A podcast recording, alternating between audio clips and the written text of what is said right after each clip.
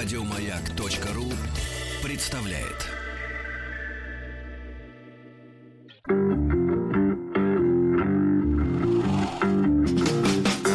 Сергей Стилавин и его друзья.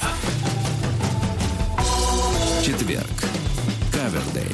Друзья мои, доброе утро. Здравствуйте, Владик. Доброе ну утро. что, сообщаю вам, что Тим наработался на этой неделе. И на следующей, кстати, обещает тоже не не будет. быть. Обещает не быть.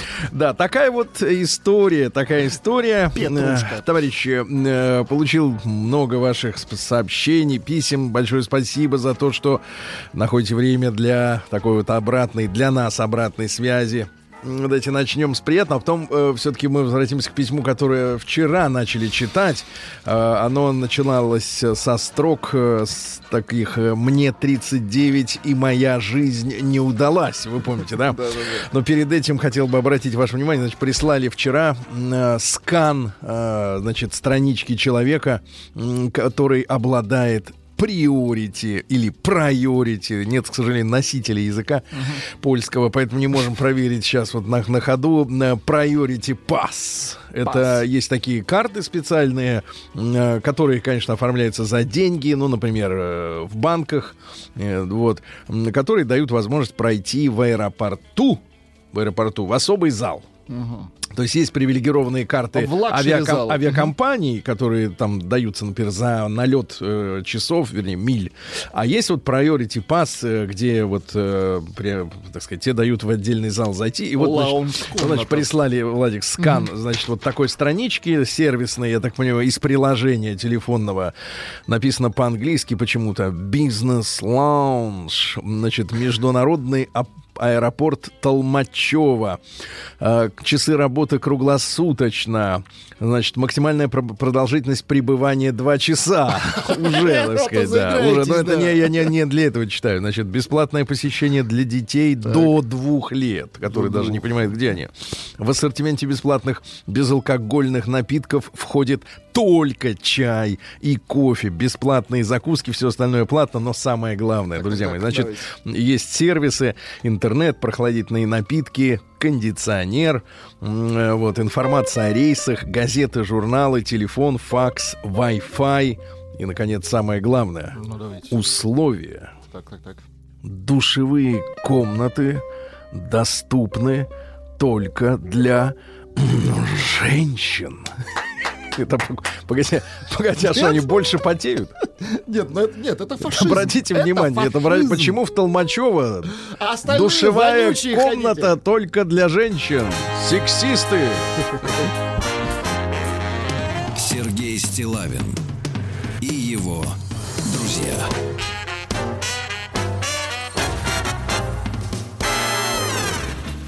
Итак, я снимаю тапочки, чтобы удобно расположившись перед Чтоб нам микрофоном. было комфортней всем. Я, в отличие от э, тех, кто вылетает из Толмачева, душевую кабину сегодня Я не посетил. женщина, говорите так. Да, я посетил. Так вот, э, итак, значит, письмо из Новосибирска. Константин, ему э, 39, и вот письмо. Эх. О том, когда жизнь не удалась.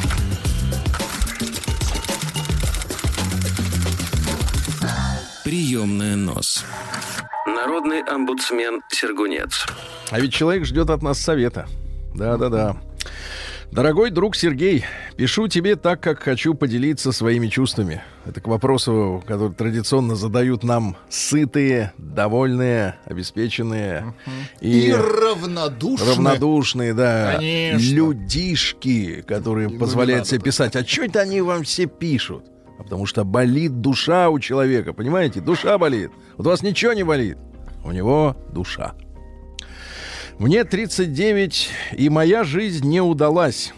То есть совсем не удалась.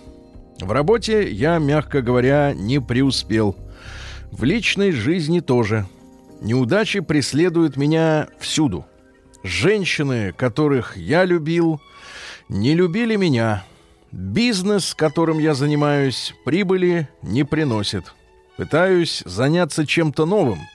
И снова провал. Да и по большому счету ни черта я делать не умею. Квалификация моя ничтожно мала. Долги висят, как домоклов меч. Жизнь для меня стала в тягость. Вот уже лет шесть или семь я думаю об уходе в мир иной. Человек семь лет живет с этим ощущением. Очень серьезное письмо. Вот. Мой отец несколько лет назад поступил так же. Ужас какой. Да-да-да. После этого мне казалось, что он отнял у меня возможность так поступить с самим собой. Я до сих пор презираю его поступок, так как он поступил э, со своей семьей, так как он поступил со своей uh-huh. семьей. Но ведь я никому ничего как бы не должен. Я, в отличие от него, ни за кого не в ответе. Пытаюсь найти в себе силы жить дальше, а все труднее и труднее. Каждое утро я встречаю с мыслью, что опять? И мне очень страшно, что я могу сделать больно своим родным. Мне больно от мысли, что они будут жить уже со вторым таким же человеком в семье. Из родных у меня только мама и брат – преимущество одиноких, холостых людей в том, что мы как бы никому ничего не должны. Нам не нужно зарабатывать деньги, чтобы кормить семью. Нам не нужно воспитывать ребенка, написано заглавными угу. буквами. Мы очень свободные и очень одинокие.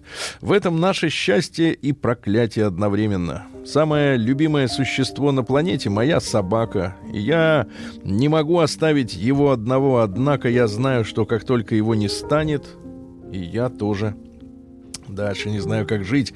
Я не жду ответа, не жду простого решения. Мне просто кажется по твоим эфирам, что душевная боль занимает большое пространство в твоей жизни. Мне кажется, тебе есть что сказать. Обращается Конечно. ко мне Константин.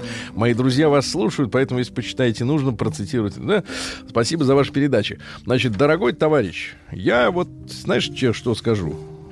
Там, спасибо за, так сказать, э, дистанционные ощущения, да, относительно моих каких-то переживаний. Вот, я могу сказать следующее. Вот конкретный совет. Мне кажется, надо поменять место. Вот надо попытаться убежать из, из той физической реальности, в которой ты э, живешь, э, значит, и, соответственно, она тебе постоянно напоминает о том, что завтра не будет лучше, чем вчера. да. Вот, не знаю, это, это не совет постороннего, это как бы так совет взрослого человека. Если мне, так вот... Мне кажется, нужно им еще найти какое-то дело. Ну вот он ищет, а оно не берется, понимаешь? Ну, вот то, что он написал, там девушки, ну слушайте, ну это ерунда какая-то, детский сад. Типа, меня никто не любит. Не никто, а те, которые ну, нравятся да. Ну, ему, а они... что поделать? Значит, это любовь, она значит, такая. товарищ дорогой. Прекратить хандрить. Нет, нет, ну это не хандрить, тут много, многолетняя история еще. Ну, при, пример, это, к сожалению, конечно, да, да, печально. такой болезненный очень сильно. Ты давай, брат, переезжай. Вот я думаю, надо переезжать, угу. правильно? И на новом месте попробовать начать все сначала. Вот. И ты вот давай представь себе ситуацию. Вот смотри, вот представь себе ситуацию. Вот, ну вот, вот тебя нет, как бы, да? Вот тебя, а вокруг все опять кип, значит, кипит, все так же, все молча идут мимо там и так далее, ничего в мире не меняется. Ну вот, я считаю так, ты ничего не теряешь от того, что ты переедешь. Надо uh-huh. начать с нового места. Вот э, обстановку надо сменить. Для начала. Для да? начала. А вот как переедешь, ты нам тогда и напиши. Хорошо? Как обстановочка. Договорились. Да. В красках. Вот все, ждем письма. Давай, брат. Прием корреспонденции круглосуточно. Адрес стилавинсобакабк.ру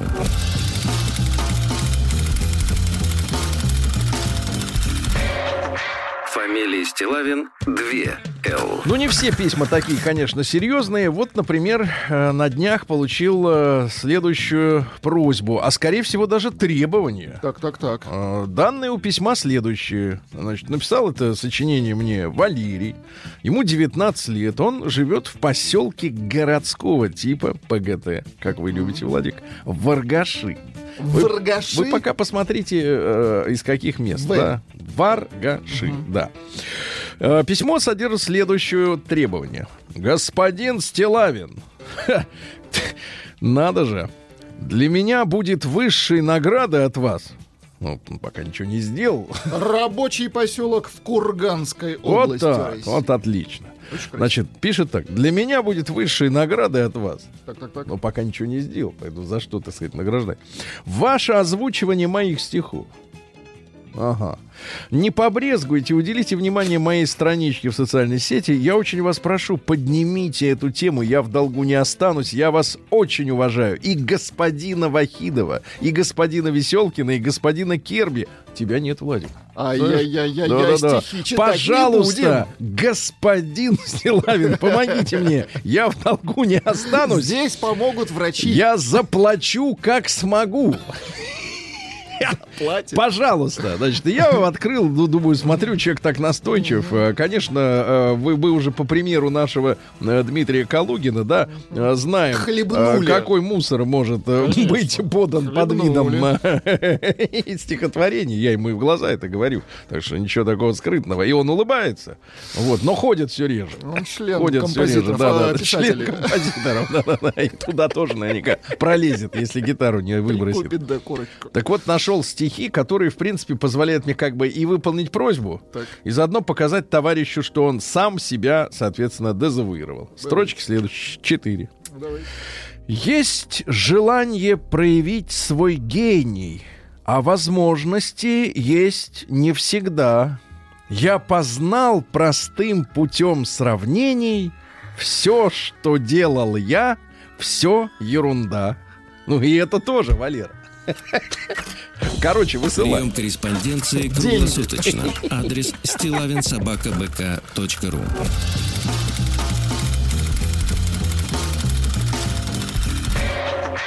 Фамилия Стилавин 2 Да. А, Ну, я могу э, проанонсировать, может быть, чтение завтрашнее, потому что наш, э, э, так сказать, эпистолярный, э, ну, скажем так, ударник, ударник этого, этого труда Дмитрий, э, вот, который изначально был Д, вот, который два письма уже прислал нам, рассказывал о, об общежитии, потом о ресепшн, помните? внезапная да, да, любовь, да, да. потом пообещал написать третье письмо, если будет фидбэк э, с первых был, двух. И вы да. знаете, вчера вечером я действительно получил, вот смотрите, уже на трех страницах, а еще одно сочинение. Дмитрий, я обязательно его прочту. Просит но... э, прочитать про Ягель. А, Да, да, а, значит, пишут, э, пишут, э, здравствуйте, Сергей Валерьевич, просто анонс маленький, да, было интересно послушать ваши комментарии к моему второму письму. Как видите, я стал меняться. М, меняться. Прекрасно. Но мы получили письмо от Квадратного. Ну, куда У делать? него Давайте расстроилась интимная жизнь. Да вы что? Да, расстроилась. Это все из-за вас. Да, да, да, да, да. Здравствуйте, Сергей Валерьевич. Ну и остальным не хворать. И вам тоже. Я дико извиняюсь, что нарушил свое обещание не писать вам часто. Да, и вылез не вовремя.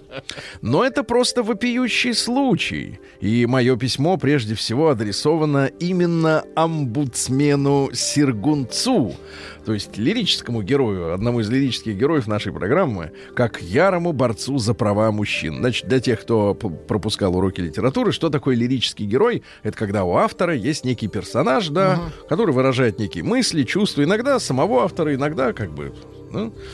Итак, еще раз извиняюсь, да, Сергунцу, как ярому борцу за права мужчин. Итак, еще раз извиняюсь, что вмешиваюсь в прочтение вами, а дальше в кавычках, интересной трилогии мемуаров моего тезки Дмитрия о том, как я был оленем.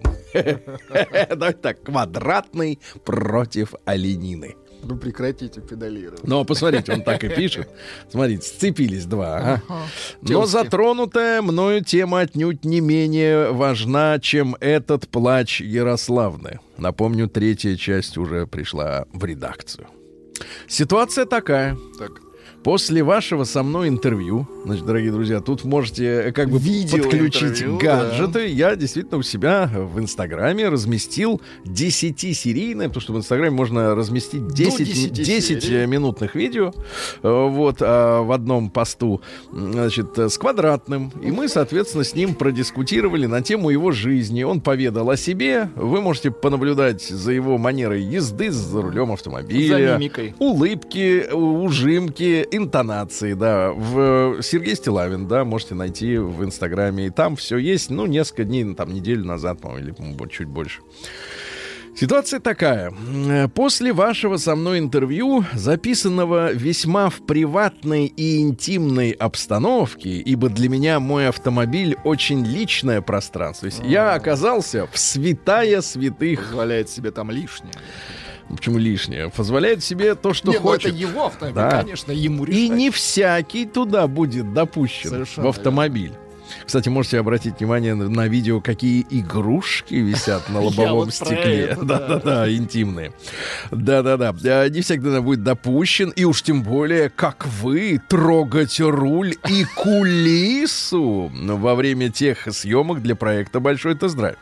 В одном из ответов на вопрос я поделился с вами, что тр-тр-тр у нас с супругой происходит от трех до пяти раз на неделе. Но вот буквально на следующий день после интервью Так, так, так. все кардинально изменилось. А все из-за того, что на работе у жены произошли изменения в графике и в условиях. Она стала приходить в разное время, а на видео сказано, что ровно в 5. Ага. Да, разное время, быстро кушает то, что Кушает, наготовил да? наш повар, а потом садится за, за ноутбук и пырится в него, типа работает. Около 23 часов пьет кефирчик и Так, так. Баиньки. И так почти каждый будний день. Да и выходные были заняты, так как ездили к маме. Да, я уже больше недели без чего там, как там. И меня начинает это дико возмущать, бередить мой разум, да нет, не разум, разными унылостями и домыслами, зная, что я не один такой, кого так обламывают. А есть даже такие дамы, которые манипулируют своими мужчинами, лишая их этой радости за то, что тот либо накосячил, ей, либо ей что-то нужно с него получить. А что можно получить с безработного, Владик? Ну, Да, все что угодно.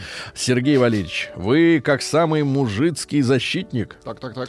просто обязаны донести до наших уважаемых женщин, что это просто кощунство подсаживать своего мужчину на сладости, а потом их лишать. Пожалуйста, объясните дамам, что оставлять мужчину дома на хозяйстве шестой год подряд или провожать на работу они должны с полным желудком и пустыми да, иначе никакая крепкая шея, никакие заботы не удержат мужчину от косых взглядов налево. Ты посмотри, он налево смотрит, да. Э, Еще раз извиняюсь за свой крик души. Надеюсь на вашу поддержку. С уважением, Дмитрий. Дмитрий. Аккуратней, вдруг в Дмитрий. деревне появился турист. Да, Дмитрий, неужели скоро на работу? Прием корреспонденции круглосуточно. Адрес стилавинсобакабк.ру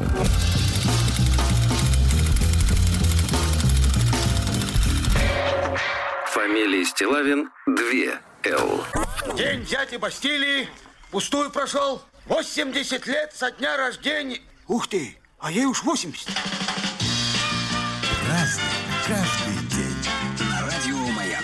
Так, так, товарищи, 24 октября сегодня. И сегодня есть памятные даты, ну и всякие разные поводы для празднования тоже. Но начнем с грустного. Сегодня э, день памяти погибших испытателей ракетно-космической техники. Дело в том, что в этот день, именно 24 октября, две очень серьезные катастрофы произошли. Во-первых, э, в нашей космонавтике, да и вообще в мировой, э, в 60-м Взорвалась ракета Р-16. А, ну, пишут, что из-за халатности вдруг э, начали работать двигатели. И 126 человек, ну, там цифры варьируются, что очень удивительно вообще, да, потому что там от, от 80 до 126, то есть как бы куда делись люди, непонятно, но неважно. Э, Сгорели заживо. Прямо вот на стартовом столе. И мы, когда путешествовали с, с вами, в том числе на Байконур, мы видели, как э, на вот стартовом именно на площадке вот этой стальной, из толстых стальных листов, да, м, э, отпечаталась нога э, сапога пожарного. Вы представляете, до какой степени было разогрето все, что Пла- в металле, плавился в металл, да. металле а, застыл след э, сапога пожарного. Страшная трагедия. И в 63-м году, в этот же день, опять э, взорвалась другая ракета. Тогда 8 человек погибло. Ну вот, к сожалению, космонавтика не бывает без вот подобных вещей, потому что люди занимаются все-таки, ну, э, теми, э, так сказать, проблемами, решения которых еще никто не знает. Ну, опыта, К конечно, сожалению, мало, к да, огромному. приходится. Вот, светлая память погибшим всем, да, и м, день м, подразделений специального назначения Вооруженных сил России с 2006 года отмечается. А сегодня в России день без бумаги, так что, Владик, О, осторожно. как- подожди, подожди, без, как- как без бумаги. бумаги? Это Вот как? сегодня без бумаги, да. Сегодня без бумаги. Вода. Сегодня, вот сегодня так, да. А Всемирный день борьбы с полиэмилитом. Важная история. Всемирный день информации о развитии. Развитие, дело в том, что это development, да, по-английски. Вот, но это ООНовский праздник, типа, инф- как вот так вот все обустроить, чтобы получше стало. Вот, информации нету. А, День ООН сегодня, и, конечно, этот праздник этой вот международной, как бы уважаемой организации встречаем мы грустно, потому что американцы перестали, я так понимаю, выдавать э, должным образом визы. Ну, это абсурд, конечно. Да, это дурость. Значит, неделя разоружения сегодня, значит, под эгидой. ООН. Хорошо, да. Ну и сегодня Филиппова канитель. А обязательно должна начнет, начаться сегодня канитель. Грязище, ну, есть. на, должна. Слякоть. Но что-то как-то пока не начинается, да. Э, Несмотря на распутицу, э, делами нужно было заниматься. Вести на мельницу зернышко, чтобы намолоть э, Зерна, муки, да. да. А важное значение имели лед и снег. А, По снегу судили о будущих прибылях. Если он лег на сырую землю, но не растаял, то весной можно надеяться на хороший доход. Вот. А если вдруг продолжается листопад, год будет тяжелый, Владик. Слушайте, листопад-то продолжается. Ай-яй-яй-яй-яй. Праздник каждый день. Маяк. Ну что же, в 1632-м Антон ван Левенгук родился. Это голландский натуралист. Он основал микроскопию. Это когда смотришь И вглубь. видишь гораздо больше. Да, чем оно Чем нарисовано. глазом. Да, он э, вообще, фамилия у него была Танизон. Танизон. Ну, красиво. Вот, но он взял себе Левенгук по названию соседних с его домом львиных ворот. В переводе Левенгук. Вот. Отец умер, когда ему было 6 лет всего лишь. Да, учиться его отдали на бухгалтера в галантерейную лавку, а там он впервые увидел простейший микроскоп. Это было увеличиватель- увеличивающее стекло, а, которое устанавливалось на небольшом штативчике. Его использовали текстильщики, когда там что-то шили. Смо- рассматривают Вот. Ну, и качество. он так начал вглубь, смотрел, Молодец. смотрел, да, и в итоге начал шлифовать линзы. Э, Это важная вещь, да. Он э, добился 300-кратного ну, э, аналогового увеличения, да. Вот, шлифовал до самой потери пульса. Вот, и говорят, что в конце 70-х годов еще в Новосибирском, это вот уже наше время, в Новосибирском институте был опробован метод изготовления линз э, не шлифовкой, а оплавлением стекла тонкой ниткой. А, То есть разогретая металлическая нитка снимать как бы лишнее, да? Не, не, не тереть, а именно разогретым. Ну и, короче, достигли больших э, результатов. Спасибо, товарищу Левингуку. А в 1648-м подписан, подписан был сегодня Вестфальский мир. Закончилась 30-летняя война. И фактически, ребята, это очень важная дата в истории, а, потому что впервые мир был достигнут э, при помощи э, э, собрания э, представителей всех воюющих стран. Они на мирном да. конгрессе решили, что как, значит, Очень хорошо. как дальше будем жить. То есть мирно решили. До этого как воевали? До победного конца. Всех перебьют, и победитель решает сам. А здесь собрались и побежденные, и выигравшие, и, значит, И это договорились. решили, ты хорошо. делаешь это, а мы берем у тебя вот то. И интересно, что, опять же, с этого периода можно считать, что возникло понимание государства, потому что до этой войны вообще национальные какие-либо чувства, а мы знаем, что нация вообще появилась как понятие такое вот, да, корневое, ну, ну, в 19 веке, а это 17 еще, се- середина 17 но национальные чувства были связаны э, с господином, под которым ты сидишь. Вот он с кем-то поругался, и ты возмущен. Он с кем-то помирился, ты радуешься. А здесь возникла мысль о том, что есть твоя страна. Есть государство. И да. неважно, кто там конкретно сейчас у власти, но ты любишь ее и ее защищаешь. Вот, вот именно после этой войны. Это важно понимать, да? А, В 1745-м Елизавета, наша императрица, издала э, указ о том, чтобы, сыскав в Казани пар, э, пород кладяных самых лучших и больших котов, удобных к ловлению мышей, это допушкинский язык, все коряво, э, прислать в Санкт-Петербург ко двору Ея Императорского Величества с таким человеком, который мог бы за ними ходить и кормить, и отправить их, дав под них подводы и на них прогоны, и на корм, сколько надлежит немедленно. Короче говоря, в в Зимнем дворце ловили мышей. Казанские ко- коты, коты, да. да. В 1755 году стихотворец Тридиаковский, э, ну, такой э, популярный в свое время, но, как мы видим по э, курсу литературы, не, не признанный э, очень важным, написал в Синод святейший донос Вот, он оскорбился, что в журнале под названием «Ежемесячные сочинения к пользе и увеселению служащие» опубликована была на его стихи Тридиаковского пародия Сумарокова. Так. Синод э, прислал Елизавете, которая вот за 10 лет до этого ко- котов выписывала из Казани, вот доклад, э, с- в смысле, вот Тридиаковский возмущен, давайте конфискуем весь журнал. А говорит, так. да пошли вы. Вот, Сатира это, это нормально. А в 1775-м э, Бахадур Шах II на- народился. Это последний правитель Индии из великих моголов. Э, вот как руководитель он был нулевый, потому что очень был э, талантливым поэтом, музыкантом. Человек искусства. ну, Рулить понятно. не очень хотел, да.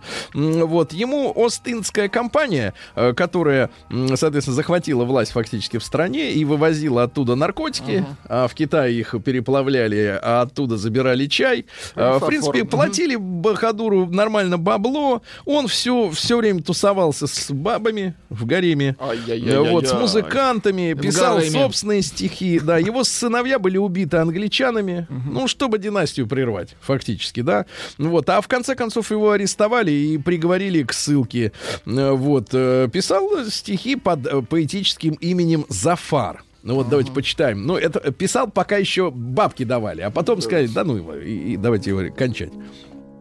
Нет, не светоч во веки веков я, В одиночестве сгинуть готов я, Бесприютная пригоршня праха, В безысходной печали таков я. Ну так кучно отгружает. Грустно. Э, В 1795 году в третий раз и в третий раз разделили Польшу. Вот. Россия, Австрия и Пруссия получили примерно, ну, согласно территориям, по миллиону новых подданных. Так что, когда говорят, что вот поляки никак не могут забыть э, России, значит, вот разделы, А так Австрия? вы пр- предъявите и немчуре Конечно. э, свои претензии, Что правильно? у Польши такое геополитическое Ага. расположение, к Да, сожалению. ну как-то вот за- завязли. Надо вступать просто в это самое, в государство.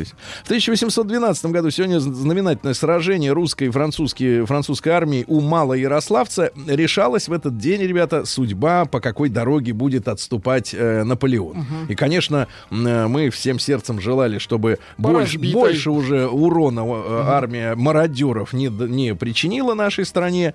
Мы сделали все для того, чтобы французы были вынуждены идти да, действительно по уже разграбленной, пока шли к нам э, дороге. Но в самом Малоярославце из двух тысяч домов уцелело всего 20.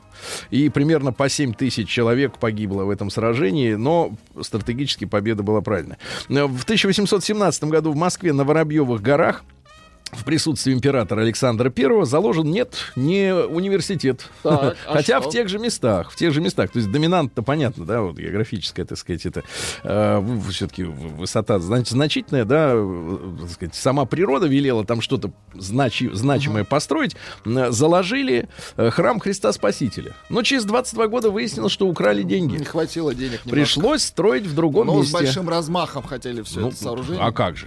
По тем технологиям. А в 1842-м Николай Александрович Меншуткин, это наш химик, профессор Питерского университета, он обнаружил влияние разбавления на скорость реакции. Очень хорошо. То есть, если водичкой разбавить, Это химия. Не, да, это да, наука. Это очень важно, бодяжить.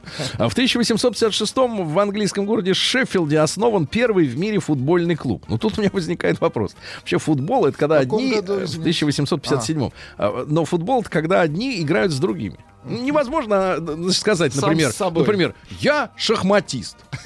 Ну хорошо, ты шахматист, а с кем ты играешь, если не с компьютером, да, допустим, с живыми людьми. Второй это клуб какой? Нету, нету, а только одна команда. В тот же день родился Федор Артурович Келлер, это наш граф и генерал от э, кавалерии.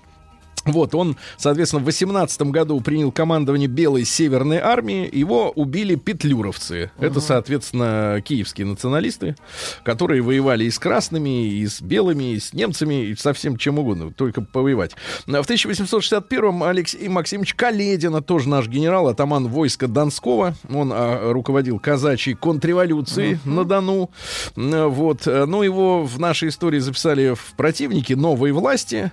А прославился он во время время Первой мировой войны он руководил восьмой армией, и эта армия именно нанесла главный удар во время знаменитого Брусиловского прорыва, когда мы продвинулись на там, сотни километров э, и фактически обезоружили всю австрийскую армию. Они потеряли полностью боеспособность. Вот, э, ну что же, а дальше вот эта вот грустная история. Он покончил с собой, кстати, выстрелом в сердце. Вот, от того, что понял, что, так сказать, поражение идет. Ну, видимо, честный человек. В 1875-м Константин Федорович Юон, это наш художник, родился он в швейцарско-немецкой семье. Тогда люди к нам приезжали не для того, чтобы работать менеджерами, а, вот, а получать сверхоклады, uh-huh. а потом отваливать, насосавшись, значит, да, инвалидные. Тогда приезжали специалисты. А приезжали просто, чтобы жить, и приезжали, uh-huh. и жили. Так вот, а, значит, два года он работал в мастерской Серова, знаменитого художника, художника, затем собственную студию замутил, а уже у него училась, например, Вера Мухина, скульптор замечательный, Куприн учился, Фаворский учился, все учились, вот, хорошо. В 1882-м Имре Кальман, дайте к нам венгерского-то композитора. Так, так, так, так, так, так. Есть Имре, нас, да. имя такое странное, да? Давай чуть-чуть послушаем.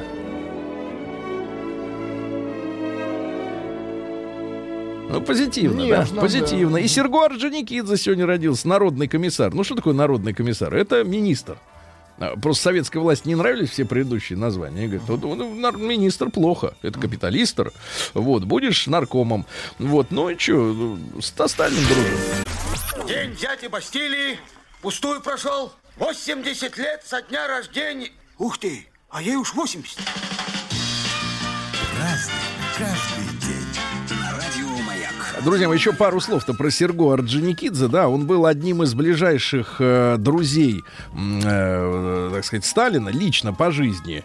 И э, в феврале 1937 года он неожиданно умер. По официальной версии, как бы от инфаркта, хотя есть э, некие свидетельства того, что якобы даже было огнестрельное ранение. Uh-huh. Вот. И э, интересно, что расстреляны были лица, которые составляли акт о смерти Орджоникидзе от так называемого паралича сердца. Ну, я так понимаю, что это все-таки такая борьба очень серьезная внутри партии происходила, потому что, несмотря на то, что Троцкий был выслан, а троцкисты остались, потому что это были идейные люди. Они видели революцию в продолжении революции. Вот, но не в создании Советского Союза. И всячески за свои интересы боролись. Я, например, убежден, читая материалы сегодня, что, например, Тухачевский действительно входил в число заговорщиков.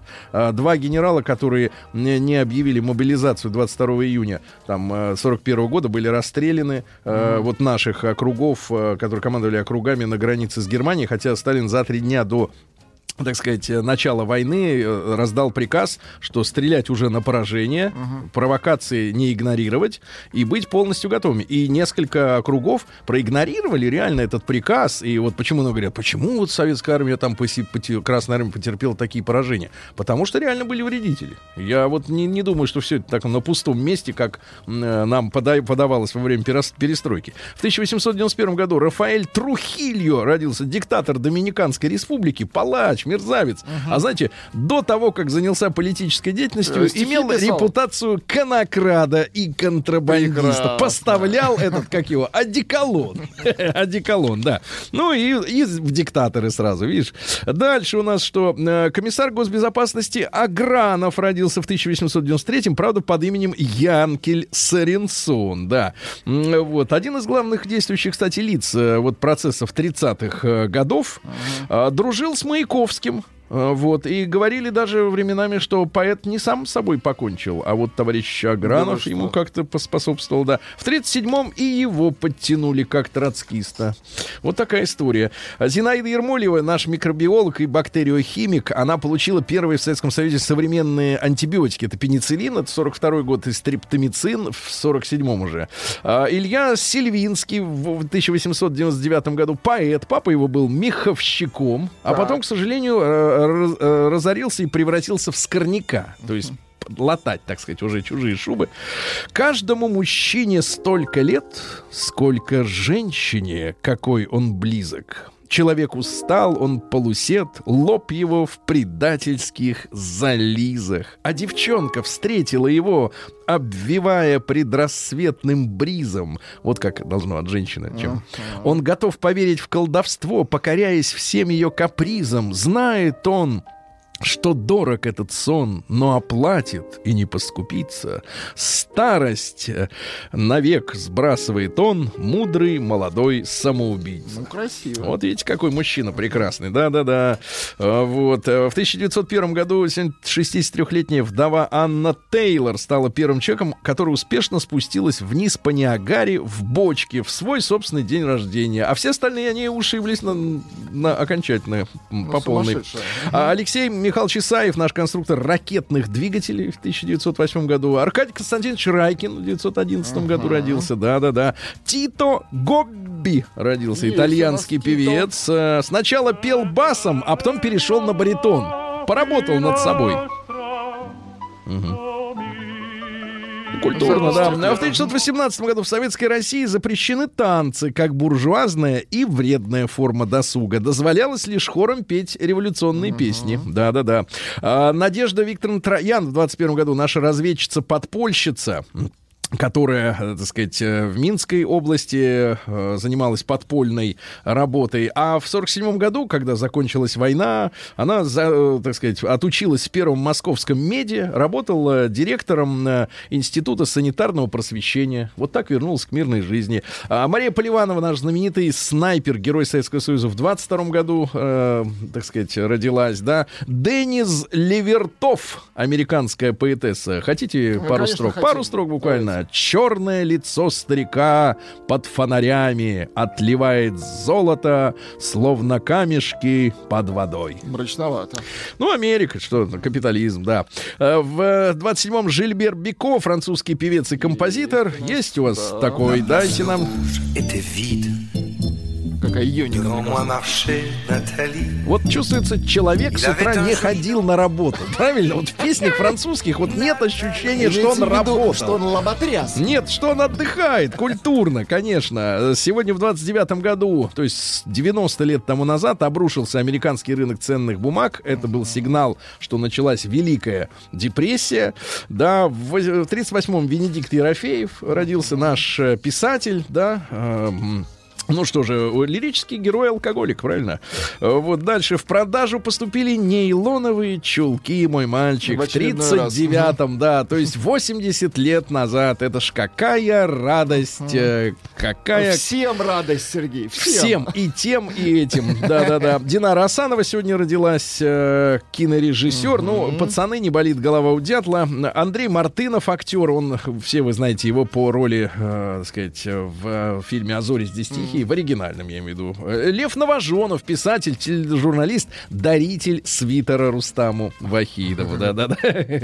Майкл Бёрстон отмечает сегодня 70-летие. Гитарист Motorhead. Yes!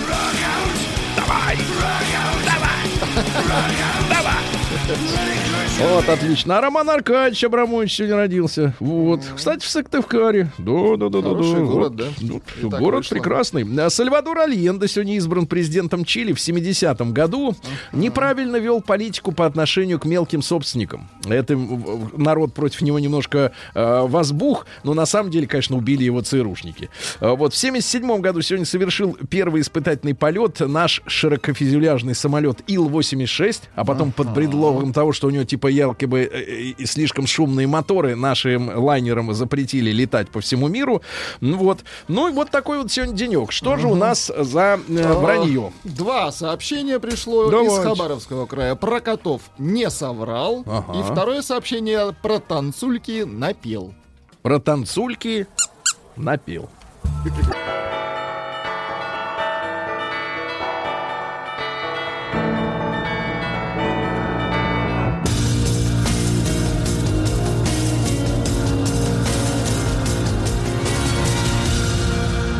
Зона 55. Друзья мои, ну и я рад приветствовать э, по, по- по микрофону. К нам в студию прорвался Рустам Иванович. Рустам Иванович, доброе утро. Доброе утро, Да. Сергей Валерьевич. Да, да, да, Доброе да, да. утро, Я Влад. смотрю- Доброе утро, уважаемые радиослушатели. Доброе утро, Не Омск. слышу. Приветствую. Не, да, При- не слышу темпа, не слышу темпа. Бархатный голос. Дядя Бархат. Сережа, приветствую. да, да. Приветствую вас Значит, из а, значит, о, из лаунжа Genesis. Вот, из лаунжа Genesis. А Арти, э, Рустам Иванович э, говорит, что его угощают, но он отказывает, слушай, ему ничего нельзя, круассанами. Вот, и Рустам Иванович, э, я так понимаю, приглашает наших слушателей на завтрак, Кстати правильно? круассан, Да, да? кстати говоря, приглашаю наших слушателей, действительно, если есть такая возможность, прямо сейчас приехать в Москва-Сити. Наш Genesis Lounge расположен между башнями IQ и Евразия. Ребят, у нас О, есть отличный класс. завтрак. Но Да. самое главное, Сергей, и для вас, Так. и для наших слушателей Так. у нас есть прекрасные подарки. Ну? В частности, вас ждет прекрасная кружка, а наших слушателей 5 зонтов для первых Вы- смельчаков. Вы привезете мне кружку. Я счастлив. Я Очень счастлив. Значит, хорошо, давайте про Омск чуть-чуть. Про Омск. Давайте. Страшная новость. А мечи в полтора раза чаще стали подхватывать в шеи. О-о-о-о-о! Дальше из хорошего. У омских собак-терапевтов появятся новые пациенты. Прекрасно. А Мич э, заплатил 10 тысяч штрафа за разговор с самим собой. Мужчина стоял в центре автовокзала и тихонько матерился на себя, потому что что-то забыл дома. К нему подошли полиция, посчитав, э, что он материт их. И его оштрафовали на десяточку.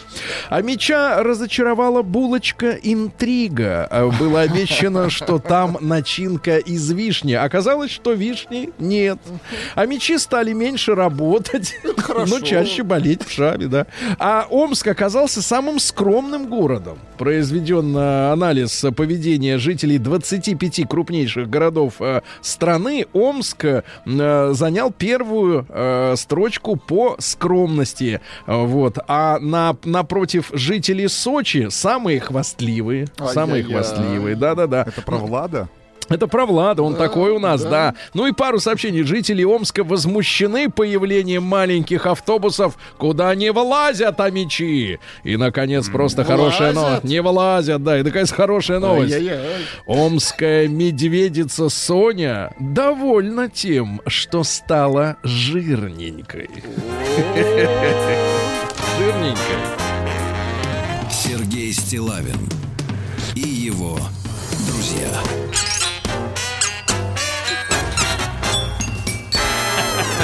Итак, э, Рустам Иванович в лаунже Да, находится, да. С круассанами. Прекрасно. В А, Кстати говоря, обнимку. кроме всего, дядя Сереж, кроме Да. всего прочего, у наших слушателей, у наших подписчиков, у наших Да. зрителей будет возможность прямо сейчас здесь, в Москва-Сити, протестировать э, весь модельный ряд компании Genesis. Это и G70, который у нас на длительном тесте, и G80, и, конечно же, флагманский седан G90, который нам с тобой так очень понравился. Нам с тобой так, Так что- очень, да. А так вот Да, дальше. да, Сейчас, Сергей. Рустам Иванович, вам понравится следующая новость. Вы же приезжий Очень до сих пор в Москве, правда? Несмотря на Вот то, что видите, вас да. пускают в лаунж, в лаунж, Genesis, да. Приезжим в Москве предлагают жить на балконах. Москвичи. Серьезно? Ну, Да, кстати, да. воздух чище. Да, да, стали сдавать балконы. Оттуда убрали соленья. слышно. А, Влада хорошо слышно. Слышно, Он просто застенчивый, надо, да. он из Сочи. Значит, россияне стали чаще покупать красную икру. Очень хорошо. А, продавцы вина и московская художница выпустят э, презерватив для вина. О чем это, Сергей? Это о том, что есть люди какие-то странные, которые не допивают бутылку после того, как откроют ее. Они им надо, так сказать, све- закрыть, чтобы не выдыхалось. А Российские коммунальщики не смогли во Владимире по- победить вечную лужу, которая значит, Ай-яй-яй. всегда мешала э, владимирцам. Ну и, наконец, Москва вошла в список самых сексуальных городов мира. Мы на 21 месте, было- благодаря чему? В частности, э, иностранцы э, хором утверждают, что русский акцент удивительно сексуален. О, yes, yes, Russian accent is very sexual. Холодрыга. Понабрались это. Наука и жизнь. Да, ну давайте, смотрите, э, о хорошем. Значит, э, Рустам Иванович, у вас Да, очень, Сергей очень Валерьевич. долгий рабочий день. С утра вы в лаунже Genesis в Москва-Сити. Потом на, на Яме. А вечером не знаю даже где будете, потому что я, мне кажется, что домой вы заезжаете не- нерегулярно. Так вот, из-за долгого рабочего дня мужчины в два раза сильнее лысеют. Лысеют. Вот тот, кто лысый, тот работает. А курчавый... Посмотрите на меня, Да, Сергей. курчавые отдыхают. Вот так. Получается, работает только Влад. Да, да, да. А, ученые рассказали об особенностях жизни астронавтов, ну, космонавтов э, на, на- в космическом пространстве. Вообще уже на данный момент 564 человека побывали в космосе. Э, из них 65 женщин, ну, чуть больше 10%. Так вот, оказывается, смотрите, какие интересные свойства организмов. После того, как э, на Землю возвращаются и мужчины, и женщины, у мужиков часто отмечаются проблемы со зрением и слухов, слухом, а у женщин скачет артериальное давление, а зрение нормальное. Видишь как? Да, да, да. А лекарства лечат лучше, если в них верят сами медики. Русланович, как вы, как медик бывший, Вы э, верите в лекарства? Объясните. Да, в гомеопатию веришь ты? Нет, Нет, в круассан в лаунже веришь, да. Да, Ученые... верю только в подорожник. Да, трава. А, ученые создали способные испытывать эмоции мини-мозги. Мини-мозги. А вот... Чьи? да, да, хотите, будет вашим, если Кто ваш... купит, Да, ученые выяснили, что здоровье музыкантов э, находится в очень тревожном состоянии. Музыканты, э, в отличие от обычного населения, в два с половиной раза страдают от депрессии. Ну, Потому что у них нет оваций. Чаще. Нет оваций. Чаще, конечно, да.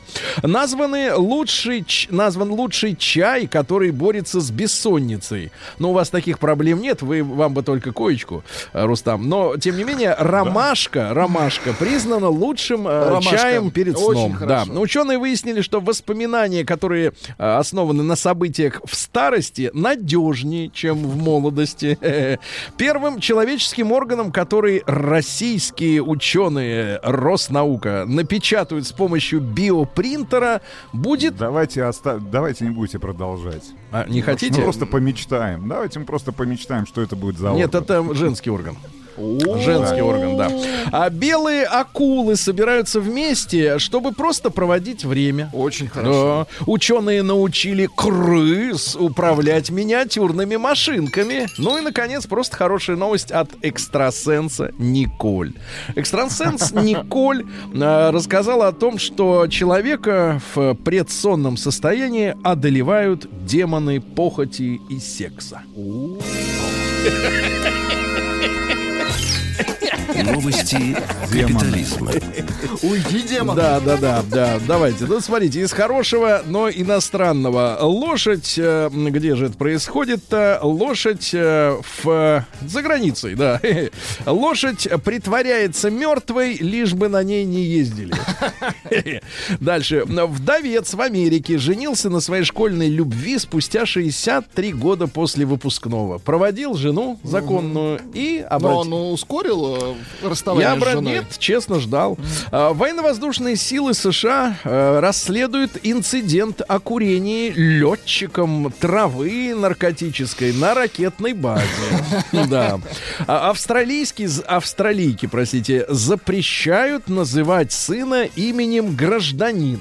Она хотела, чтобы сына звали Citizen. И запретили. Слушайте, вот знаете, иногда у нас случаются э, в жизни какие-то странные вещи, да, а, и, и у нас такое непонимание, а как вообще эти люди выросли, э, вот, что не понимают, где можно так себя вести, где нельзя. Ну, я имею в виду, знаете, вот когда человек, например, на грузовике, э, на каком-нибудь джипе заезжают к вечному огню, да, или что-то в этом роде. Но это, мне кажется, это планетарное явление, потому что вот Отморозки? опубликовано, да, фото реальной девушки отморозка, которая при приобрела в онлайн-магазине, э, значит, э, платье. Так. И отзыв об этом платье сопроводила фотографией, как она улыбающаяся показывает, так, стоит рядом с гробом, который вот-вот зароют в яму. Говорит, хорошее платье, говорят. А люди пишут, и гроб хороший. Значит, раскрыт секрет, почему не стоит спать голышом в отелях. Вот вы думаете, э, Рустам, что это вши или гниды? Нет. Дело в том, что в отеле в любой момент может начаться эвакуация. А вы, да. Поэтому надо Или в спать любой момент можете появиться вы. да, в штанах, значит, да. В штате Массачусетс э, законодательно запрещают э, использовать слово бич. Да, и это не слово пляж. Ну и, наконец, в Нью-Джерси, смотрите, какая романтическая история. Ученикам, которые имеют долги за школьные завтраки, Так. запретили появляться на выпускном вечере. Правильно. Заплати И спи спокойно, да. Капитализм. Ага.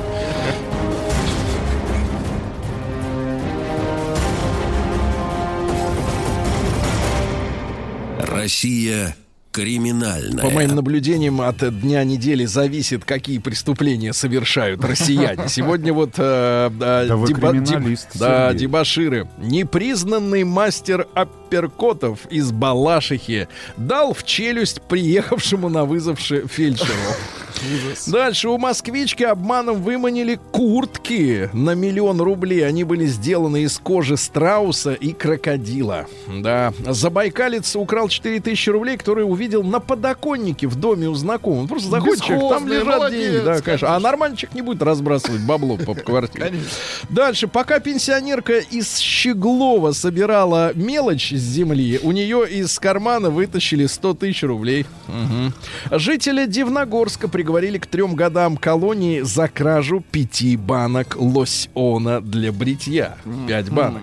Житель Краснодара продал украденные сварочные аппараты, а на эти деньги отдохнул на море. Молодец. Россиянин вызвал медиков, пригрозил топором и заставил э, вымыть свою квартиру. Прекрасная Вооруженный ножом пенсионер порезал в торговом центре помидоры и ткнул полицейского. Воронежец украл в Усмане 8 телефонов и раздал их друзьям. Робин Гуд. Ага. В Петербурге пьяный пассажир распылил газ в кондуктора, чтобы не заплатить за проезд. Ну и, наконец, два главных сообщения дня. Вороватая дрянь. Такая новость. Так. Вороватая дрянь пришла в гости и обокрала спящего хозяина. И, наконец, гениально. В Новосибирске ограбили собаку. С нее сняли куртку.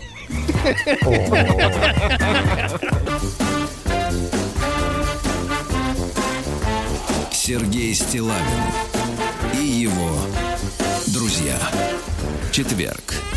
Кавердей. Да, друзья мои, наш специальный корреспондент, гастролер Рустам Иванович находится в Москва-Сити в лаунже Genesis. Я И вижу... у на- меня есть пять зонтов, Сергей Э, Валерьевич. Минуточку. Пять зонтов. Главное, Ай, что, яй-яй-яй-яй. главное, что у вас на столе есть эклеры, а, значит, э, зефирки, зефирки, И ваша соки. кружка, Сергей Валерьевич, И из моя которой кружка. я пью чай. Да, ребятушки, значит, вы аккуратнее, не зубами не покорябайте эту самую край, мне еще из нее есть. Так вот, Серьезно, смотрите. нет зубов. Да, так вот, смотрите, да я понял, вам на выходных выдрали парочку. Э, Ребятушки, э, туристка, туристка, я так понимаю, что это Америк... великобританская туристка провела самую жуткую ночь в своей жизни. В кишащей клопами кровати отеля ее тело было укушено 70 раз. Ай-яй-яй-яй-яй-яй-яй. Она лежала и считала, да? Пыталась уснуть. 70, Это за, 60, это за 69, маму, это за 68. папу. Да, а это за мир во всем мире. Короче, 70 раз. Ребят, а давайте вот мы с вами не говорили об этом, пом- помнится. А вот давайте Никогда. вот самое худшее, это может быть не связано с отелями. Вот по Может быть, жизни, дома, за всю да? жизнь, да. Самая худшая ночь в вашей жизни. И кто ее обеспечил? Виновник. Да.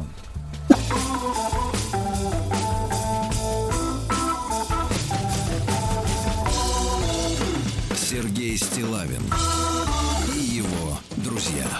друзья. Мои, ну, задача тех, кто сегодня в Москве и кто относительно мобилен, не позволить Рустаму Ивановичу съесть все круассаны и зефирки э, в лаунже Genesis в Москва-Сити. Он там э, сидит, припеваючи, да, у него соки. Сидит и ждет Да. наших слушателей, подписчиков и зрителей, потому что у меня есть пять зонтов для первых наших слушателей. Пять зонтов, здесь, да. в Москва-Сити, в э, лаунже Genesis. Прекрасно, да.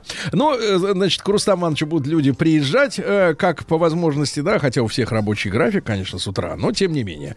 А, так вот, э, мы оттолкнулись сегодня от великобританской новости. Там туристка пережила самую жуткую ночь в своей жизни. Клопы кусили ее 70 раз за За ночь. Это ужасная ночь. Ну, а, ребят, не, не только о гостиницах идет речь. Э, Я сейчас вам расскажу, конечно, свою историю. И, может быть, сейчас многие поймут, наконец, как, э, каким Вы путем... про Прагу будете рассказывать? Нет, это была прекрасная ночь. Каким образом это моя я... была уже, это моя Да, ужасная это ночь. ваша, была ваша, ваша да, да, да, да. Значит, это была ваша ночь, да, пользуйтесь. Так вот, нет, э, какой, каким путем я вскарабкался на вершину и в семнадцатом году получил титул «Сексист года 2017», да? Ну вот несколько сообщений от наших слушателей. Ваши звонки, ребят, плюс 7967 103 5533 WhatsApp и 728 7171. Самая худшая ночь в вашей жизни. Самая худшая ночь, самую худшую ночь обеспечила мне компания British Airways этим летом когда из-за овербукинга мой билет из бизнес-класса оказался недействительным, и мне пришлось лететь с экипажем самолета на приставном креслице. Испортили отпуск и даже не извинились черти Катя из Москвы. Романтично. Это Доброе. Ночью, понимаешь, все спят, а человек летит, сидит. Доброе утро. Самая жесткая армейская ночь была 28... Нет, в январе при минус 28 градусов в Кунге ГАЗ-66. Ну, то есть На это, грубо полевом говоря, груз... вы- выезде. да, грузовик, вокруг которого тент э, без Ну, обогрева, просто, без да. всего. Но это муж- мужской отдых, да. Армия. Давайте Германа из Ставрополя послушаем. Герман, доброе утро. Добрый день. Алло, до- доброе утро, Сергей Да, Рустам. доброе. Я всегда вас благодарю за хорошее настроение утром. Хочу с вами немножко посмеяться. В общем, в студенческие годы лежал в 3 утра, мне попал таракан на щеку, я его смахнул, а они же умеют летать. Он залетел ко мне в ухо, и я его три часа вытаскивал шпилькой. И представляете, что я с ним сделал после этого? Вот. Вы его убили. Да, да, вы... Я его растоптал. Да, а да. Еще, Так. а еще была одна ночь, когда у меня было аппендицитные колики, я вызвал скорую помощь. Приехал такой, э, ну, такой женовидного э, мужичок, э, помял мне животик и сказал, говорит, ну, это аппендицитные колики, и, говорит, э, нож повколол, и говорит, а что я заработал? Ну, тогда мы рассчитывались только водкой, поэтому я достал ему две бутылки из э, шифонера, он взял две бутылки и вышел из э, квартиры. Через пять минут звонок в дверь, смотрю, он стоит. Я говорю, не могу понять, а зачем вы об- обратно пришли? А он забыл э, свой чемоданчик с наркотой со всей. Он меня, я говорю, ну тогда с тебя, говорю, э, еще две бутылки, чтобы его забрать. Кошмар, кошмар, да. Давайте из Новосиба. Вот серьезное сообщение. Не у всех так весело бывает. Э, Да, вот в Новосибирске недавно ребенок, ему годик, заболел гнойной ангиной. Температура выросла резко за полчаса до 41 градуса, а скорая ехала э, полтора часа. Люди думали, что посидеют от этого. Вот такая ночка повыдалась. Воронежская область. Да. По молодости ночевал у одной телочки. Было полное... Нет, нет, у помедленнее. одной, у одной У девушки. женщины, у Сергей, девушки. Сергей, у девушки. Было Это пол- Владик, это Владик, это не читает. я. Было полное ощущение, что в дверях комнаты стоит какой-то мужчина и дышит. Жуть жуткая. А вот другое тоже из Новосиба. Новогодняя ночь 2009. Ребята, вспоминайте, какие у вас были ночи. Решили отметить на даче у Таньки. В два часа ночи дача загорелась и сгорела дотла. Таньке привет. Вот так вот бывает, ребята. Да, а вы говорите клопы. А, Вячеслава, давайте. Слав, доброе утро. Да. Доброе С- Слав, неужели вы будете Доброе утро. рассказывать про СИЗО? Нет, ну фу, ну что за бред? Нет, у меня года три назад мы поехали в Швейцарию. Причем э, мы всегда ездим в индивидуальные туры. Так. И вот здесь мы по- э, в определенный, в очередной город приехали, там небольшие, да, все эти там г- горные. И у нас оплачена гостиница, супер, там люкс. И э, заходим в гостиницу, время где-то уже вечер, поздний. Они, ой, блин, представляете, извиняемся, 150 раз, не можем вас поселить в нашу гостиницу, ваш номер занят, но вот напротив, а напротив стоит, знаете, такой вот очень хороший э, старинный особнячок, Мгм. Они говорят, вот напротив там у вас замечательно специально для вас приготовили номер, вы, конечно, извините, его там дают с огромным этим, да, набалдажником ключ, мы идем, и когда вот идем в сторону, там, за нами современная гостиница, а здесь такой вот как прям особняк. Мгм. Мы, блин, классно, с одни в этом особняке. А это оказался пункт перевалочный для всех гастарбайтеров и всех, кто должны быть экстрадированы из Швейцарии. Мы заходим, там вот эта шушера, полунегры, полу там Ну не надо шушеры называть этих людей. Них там, них там- них там 500 миллионов человек. Вот. И подходит парень там в очках, он говорит, какой, вы откуда? Я говорю, мы вот там, вот там. Они посмотрели на бирку ключа, говорят, да, хорошо. Второй этаж, поднимайтесь. Мы поднимаемся, вроде бы чуть-чуть потише. Ну вот, заходим в номер, причем даже не обращая внимания. Заходим в номер, располагаемся с женой и слышим, что что-то так все слышно. И вдруг я поднимаю взгляд, и на у- э, стена стоит из гипсокартона только до уровня двери, а сверху просто вот пустота абсолютная. И ребята, понимая, что им уже грустно на первом этаже, они всем своим этим табором перемещаются на второй. И дети бегают, негры орут. И вот такой вот ночь орали. замечательно Да, прекрасно, прекрасная история. А вот из Ванкувера Алексей, 42 года, сигнализирует. Доброе утро. Самая ужасная ночь в моей жизни была ночь вытрезвители. Мы с друзьями отмечали окончание университета. Выпили, но сотрудникам милиции в то время показалось, что выпили мы много. В общем, после небольшого скандала с ними мы провели чудесную ночь вытрезвителя. А там люди под одной простынкой в холодных Ну, все А теме. кстати, кстати, помещали в ванны. Ванны. Сейчас, кстати, у нас решается вопрос о том, чтобы возобновить работу этих И прекрасных ванны учре- открыть для да, посетителей. Да, давайте Мишу из Новосибирска возьмем. Мишань, добрый день. Доброе утро. Добрый день, доброе Да. утро. Да. Ну, а, ночей интересных было много, но вот а, особенно мне запомнилось, это в, на- в городе Новокузнецке, прилетел туда командировку, и гостиницы все были заняты. Там у них то ли день шахтера, то ли день горы какой-то шел. Единственное место было в э, гостинице работников цирка. А, ре- Результат был такой, что это была первая и единственная гостиница, откуда я хотел уехать вот с момента, когда я вошел, и вот до самого утра. Вас отпугивает запах животных? Не, животных не было, там исключительно персонал, но Так. после этого в цирке я не хожу. А что, что вот вас там впечатлило? Ну, больше всего. Вчера, кстати, Запашного видел на, на пороге нашего офиса. Ну, вот, а что впечатлило-то, брат, больше всего? А, Там люди, они отдыхают перед концертами, вот, и потом начинают Отдыхают.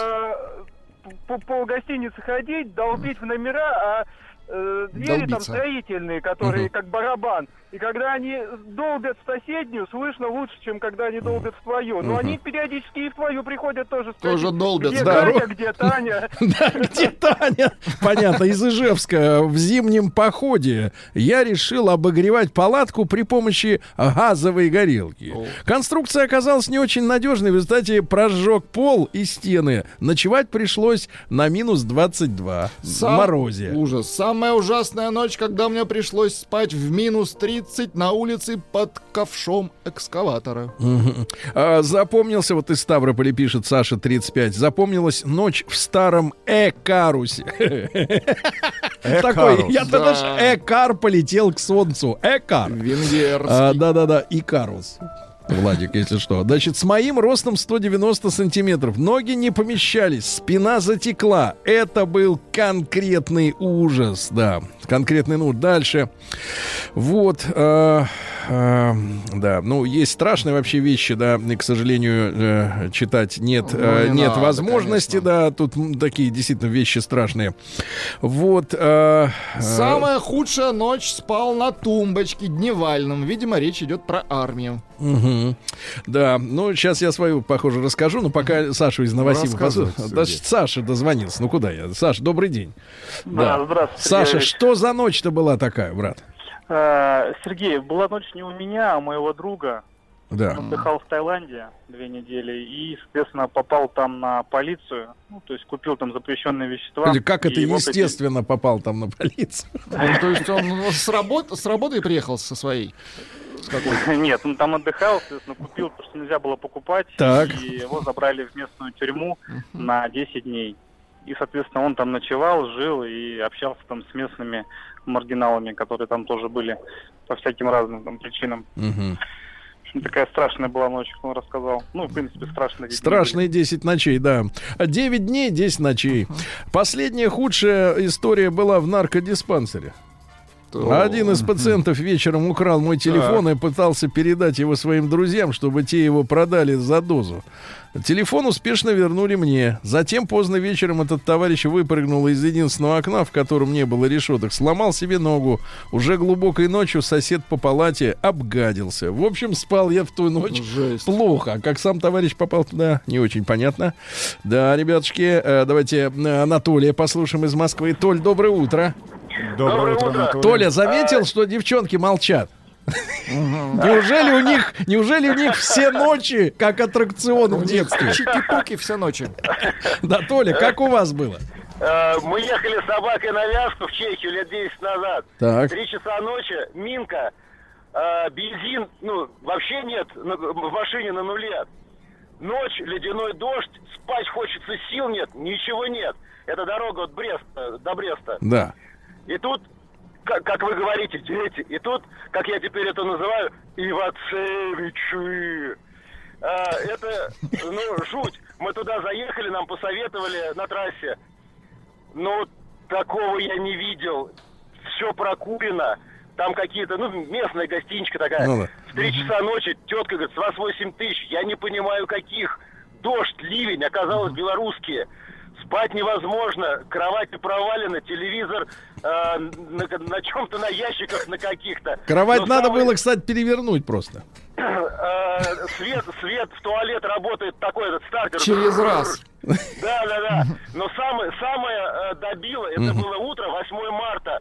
Я выглянул в окно, полная серость. И подъезжает милицейская машина там куда-то к дому, вылезает милиционер, такой же серый, все серое, и у него в руках три красных тюльпана. Вот так. Сергей Стилавин и его друзья. Четверг.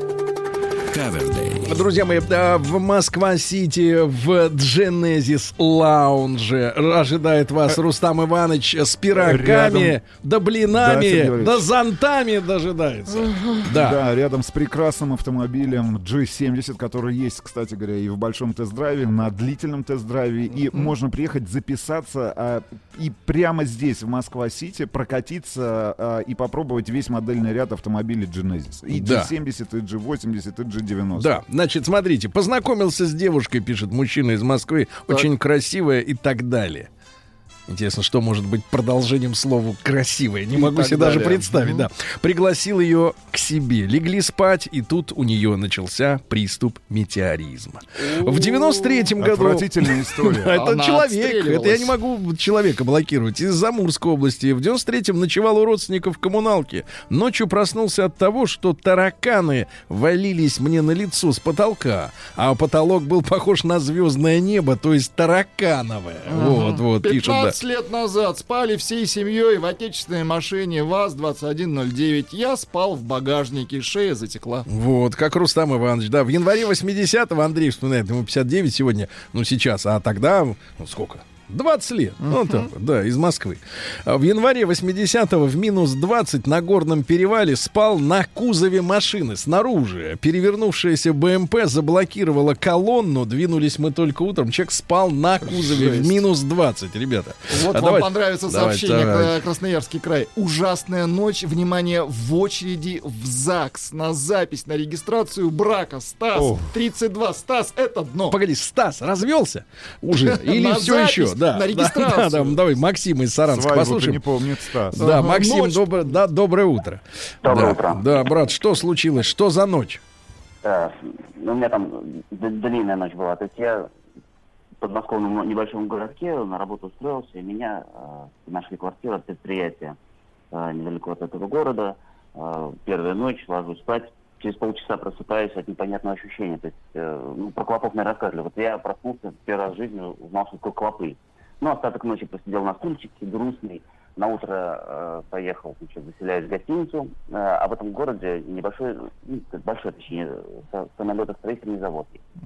А душевая одна, общая на этаж, и вот э, утром и вечером, э, значит, после до работы, во время душ- душа, а там при- при- приезжают э, прикомандированные к этому заводу на приемку, на тестирование, и то есть я столько там наслушался всех нюансов э, и недостатков и преимуществ нашей э, э, военной техники, что просто, говорю, блокнот бери, записывай, наверное, на Тяжелая рынок ночь. Тяжелая, Тяжелая тяжелая, да. Отдыхали на даче из Новосибирска, выпивали. А концовку не помню. Проснулся под утром от того, что замерз на качелях.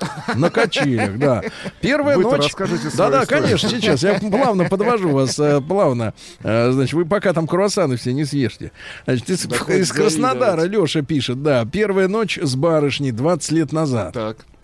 Она старше. Меня трясло от волнения так, что, в принципе, не нужно было ничего делать. Все тряслось, тряслось само. Мгм. тряслось. Отлично. Первый опыт был так себе, но потом втянулся, втянулся. Товарища мучил сушняк, да, вот. а, Фу. Ашхабад, Ашхабад. Днем 54, ночью 48 и клопы. Э, Рустам Иванович, а как вот у вас ночью-то было, в- вот там, где вы жили? Э, В это... У меня как да. было? Сколько? Плюс Приходилось сколько? спать на полу, а, значит, накрываясь мокрым Так. полотенцем. на полу мокрым полотенцем. Нет, э, конечно, я могу сказать, что самое жуткое воспоминание... Давайте Рому послушаем, потом жуткое. Да, давайте из, из наград. Ром, доброе утро. Да.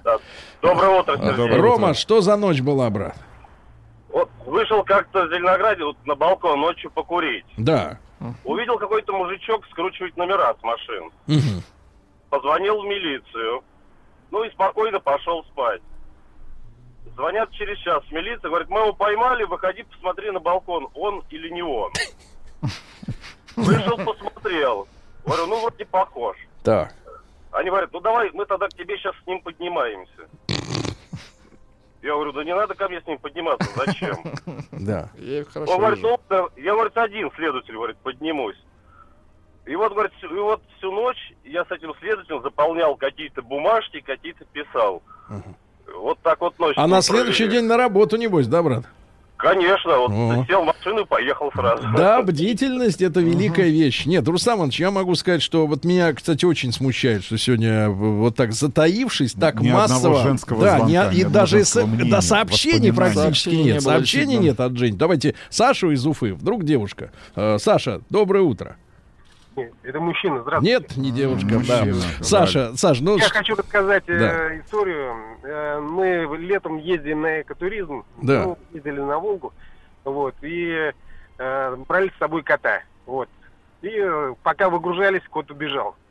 Вот. Мгм. Э, через несколько дней я заскучал по нему и решил вернуться, поискать.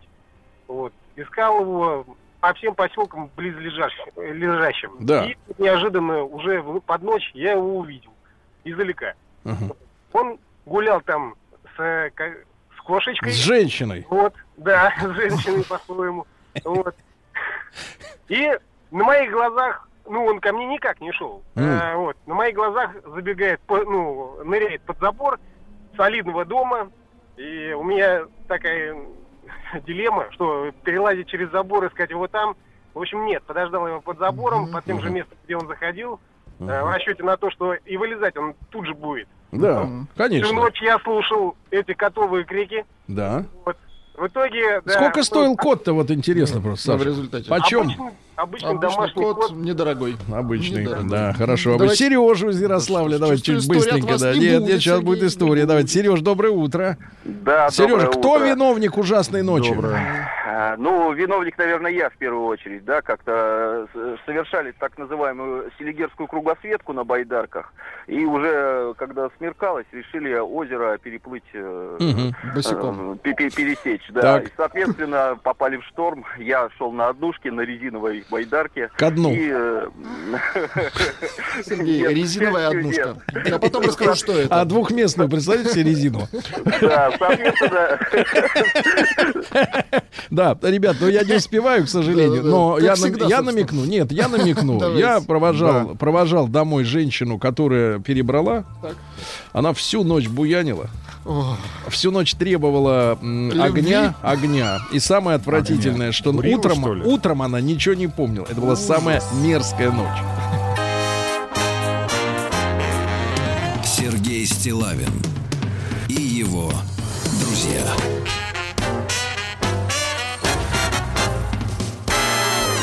Друзья мои, ну и э, новый сезон, как вы понимаете, начался еще э, в сентябре. Э, вот, э, радийный, ну, как-то средства массовой информации, они новый сезон открывают с, э, с наступлением осени, когда дети идут в школу, да. И э, я не, не- не- сейчас не совру, ни- ничего не придумаю, если скажу, что э, многие из вас писали, а где, говорят, у вас, ну, Галина Викторовна, э, некоторые пишут, а где бабуля ваша? Замечательно. Где ваша бабуля? Интересовались. Да, да, да, да, да. Ну, кто, у кого память получше, кто еще не атрофировался окончательно, значит, тот говорит, «А Галина Викторовна где? Да, ну, я говорю, совсем скоро. И Галина Викторовна Якушева в нашей студии. Галина Викторовна, доброе утро. Доброе утро. Надеюсь, вы не обиделись на бабулю. Ну, что делать? Это факт. Да, это факт. Приходится смиряться, да. Горько, но правда. А, Профессор Государственного института русского языка имени Пушкина и профессор Высшего театрального училища имени Щепкина, да, Галина Викторовна, с нами сегодня. И тема, которая заявлена для нашего разговора, она, конечно, меня вот как старовера, она меня коробит, Галина Викторовна, потому что я вот эти новые термины, Мгм. Не они у понимаю. меня... Нет, Да. не то, что не понимаю. Знаете, это вот как происходит с иностранными словами, чей перевод не знаешь. Э, значит, вот они, они звучат, а смысла в голове не появляется. Потому что я, я, честно говоря, до сих пор не могу для себя сформулировать, вот, ну, э, четко, в, в простых каких-то э, формах, э, что такое мем. Не могу, вот четко не понимаю. Прикол понимаю, значит, еще что-то понимаю. А мем, значит, тема занята так. Мемы русских гениев слова.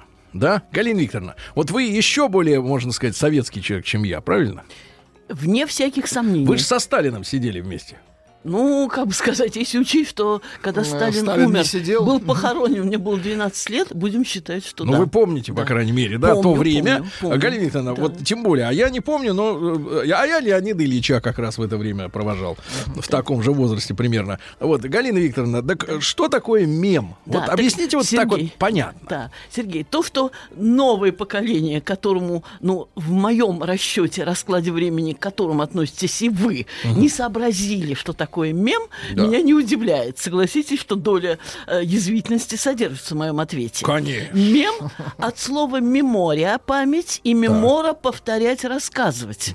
То есть то, что удерживается памятью, то, о чем рассказывают, это... Ну, это что- можно найти аналог в, то, в прошлой нашей сейчас я, сейчас я скажу. Да. Конечно, конечно.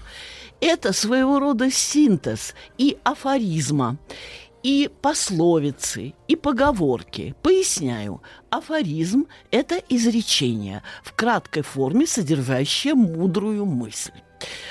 Э, Пословица – это народный афоризм. Поговорка – это более, как бы сказать, не то, что более трудно определяемая, но это более пограничная форма высказывания. Это яркое образное выражение, которое может содержать э, в себе определенные поучения. Всегда поучение есть в афоризме и всегда в пословице. В поговорке... Например, Да. хрен ле- редьки не слаще. Э, Ну, э, вот, вот я вам скажу, счастливые часов не наблюдают. У семи нянек дитя без, гла... дитя без глаза. У меня такие более да. Народные поговорки Да. э, в Семь голове. пятниц. Поговорки, они всегда носят характер, эм, э, если не так, э, скажем так, открыто, явно народных, то скрыто народных, конечно. Например, на ночь глядя э, или э, семь пятниц на неделе. Это поговорки. Если вдуматься в смыслы, в них есть. А мем объединяет, контаминирует, объединяет в себе. Объединяет? И объединяет в своем смысловом э, значении, объединяет и мысли, э, мысль афоризма, это тут немножко тавтологично, и афоризм, и эм, э, э, пословицу, как народный афоризм, народная мудрость, и поговорку. Поэтому мем, да, представьте себе, вот если я вам скажу... Я вот начал опять- покрываться плесенью. Да, От хорошо. ужаса. Не В покрывает, объединяет. Вас, вам а, объединяет, вам больше понравится. Мем это, вс- Да. это немножко например. расширенное значение афоризма. Да? Так. ра- немного расширенное значение афоризма, которое Почему-то вот в интернете себе- мем это всегда с картинкой. И это юмористическое. Извините, извините, это уже, эм, э, ну, как комикс. Комикс от слова common, коммуна и комедия. Комедия – это изначально э, песня, и, ну, во всяком случае, действо для толпы. Отсюда и коммуна, и вот комос – это толпа, народ и так далее. У нас комедия эм, укоренилась, э, у комедии укоренилась, э, комедия у нас ассоциируется с чем-то смешным. Хотя в то же время, э, я не знаю, как «Чайка» комедия. Это даже как поэма «Мертвые души». Люди ждали комедию на премьере, но не дождались. Ну, я... Очень ждали. Э, я э, э, веду к тому, что те э, термины, которые сохранились э, в общекультурном э, мировом лексиконе до наших дней, они, конечно, расширяют э, м, значение изначального слова, но мы это изначальное слово время от времени можем вспоминать для того, чтобы, э, для того, чтобы использовать в современном обиходе. Сейчас мем э, такое интересное, э, такое, ну, скажем так, семантически интригующее или кого-то смешащее, кого-то, я не знаю, как вооружающее оптимизмом э, выражение.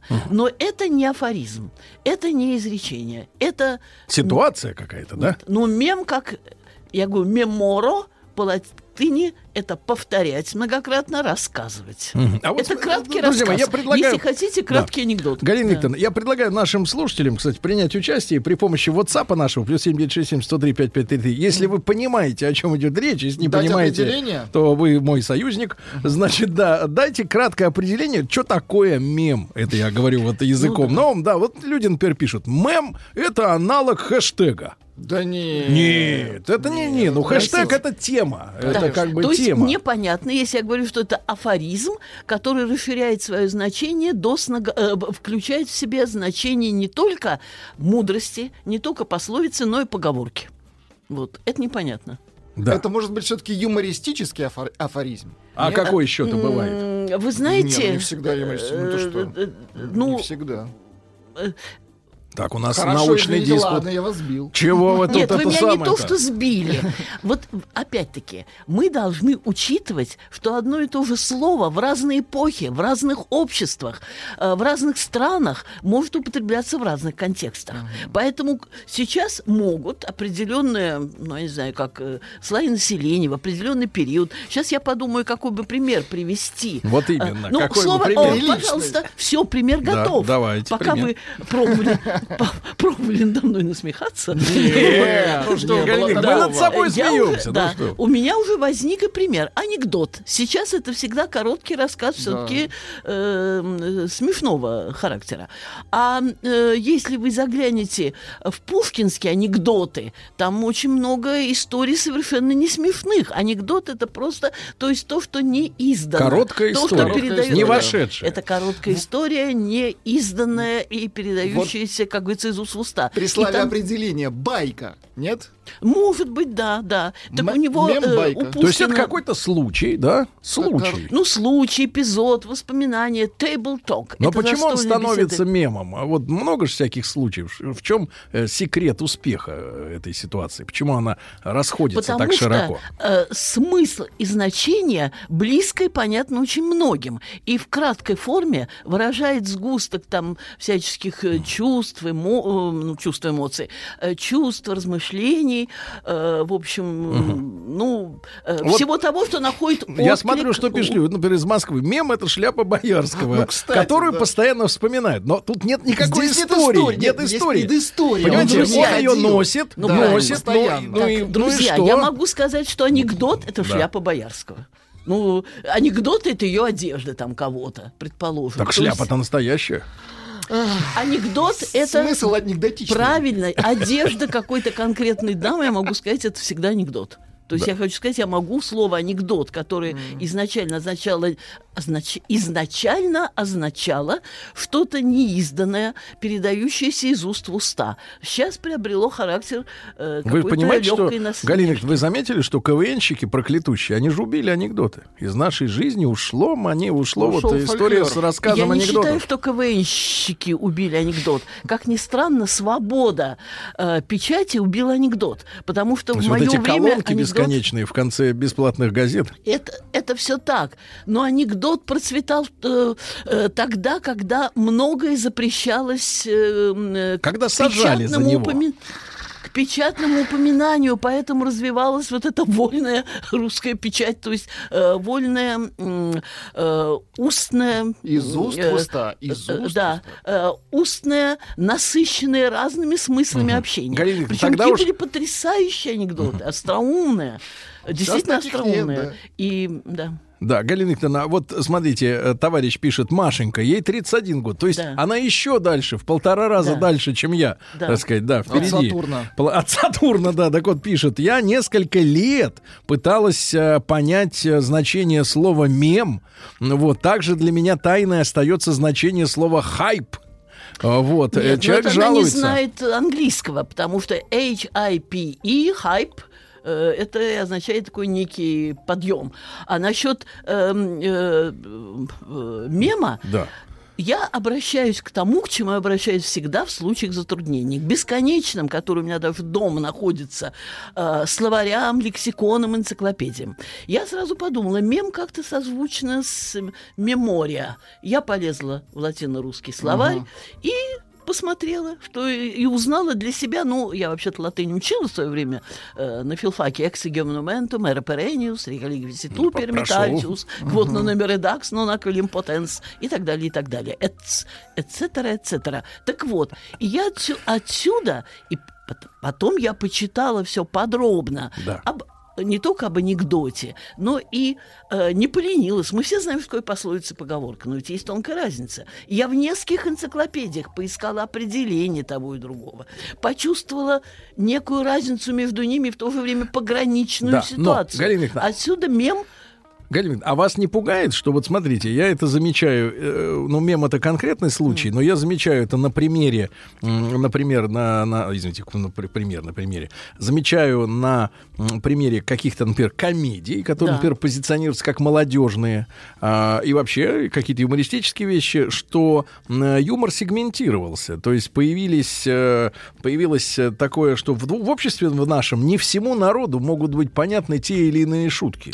Так, а вы Не всем уверены- слоям. Так, а вы уверены, что в советское время все шутки были понятны? Э, Например, один э, расхожий анекдот, даже не анекдот, скорее мем. «Я виноват и извиняюсь». Эту фразу приписывали Карлу Радоку, одному из тех, кого... Ну, это было понятно поколению моих родителей, а я просто слушала их разговоры и поняла, что значит эта фраза. И тому подобных, если я чуть-чуть напрягусь, много вспомню. А вот сейчас еще анекдот поздних советских лет. А, объявили всемирный э, опрос э, ну, может быть, ЮНЕСКО, может быть, не ЮНЕСКО, всемирный э, опрос э, для того, чтобы получить ответы на следующий вопрос. Каков... Опрос, чтобы получить ответ Вопрос. на следующий вопрос. Поэтично. Каково ваше личное время, э, каково ваше личное мнение о недостатке, э, нехватке еды в других странах? Итак, что произошло? Э, В Азии не поняли, что такое личное мнение. В Европе не поняли, что такое Нехватка э, еды. э, нехватка еды. В Америке не, в США не поняли, что такое другие страны. А в Африке не поняли, что такое еда. Смешно, да. Это смешно, ну смешно Да. же, Так я таких Викторовна. анекдотов знаю бесчисленное количество, но я совсем не уверена, что их легко схватит э, ну, любой все. человек Ну да. из любой, от Москвы до самых до окраин и так далее, и так далее. Но Это является ли анекдот. мем обязательно интернет-историей? То есть это вот такая вещь, которая друг Простите, другу не рассказывают. Простите, простите, м, то, что я приготовила, хотя у меня есть на всякий случай пространство э, такого мирового э, мема, я с собой захватила, э, я приготовила примеры, связанные именно с русскими гениями. И поясню почему. И тут же отвечу на ваш вопрос. Поясню почему. Потому что богатство вот таких афористических мыслей, э, расхожих выражений, которые есть не просто образное мышление, но есть э, некая мысль. Ну, счастливые часов не наблюдают. Согласитесь, что это у нашего Грибоедова, вы знаете, в горе от ума, и в то же время в этом есть определенный интернациональный характер. Я думаю, что эм, счастливых часов не наблюдает и в других странах. Но такая формулировка, э, ну, я не знаю, может быть, где-то э, чего я не знаю, э, естественно. Но э, поскольку мне приходилось читать и на оригинале э, многих э, авторов, ну, так, наших самых видных литератур, англоязычных, немецкоязычных, э, э, Франкоязычных. Да, англо, франко э, и немецко, три, на трех языках. И я должна сказать, что именно такого выражения, короткого, емкого, я не встречала. Хотя какие-то вещи я скажу, что я встречала. Галина Викторовна, мы продолжим. Значит, друзья мои, остается на повестке дня вопрос. Что такое мем? Дайте нам формулировку в WhatsApp. После новостей продолжим.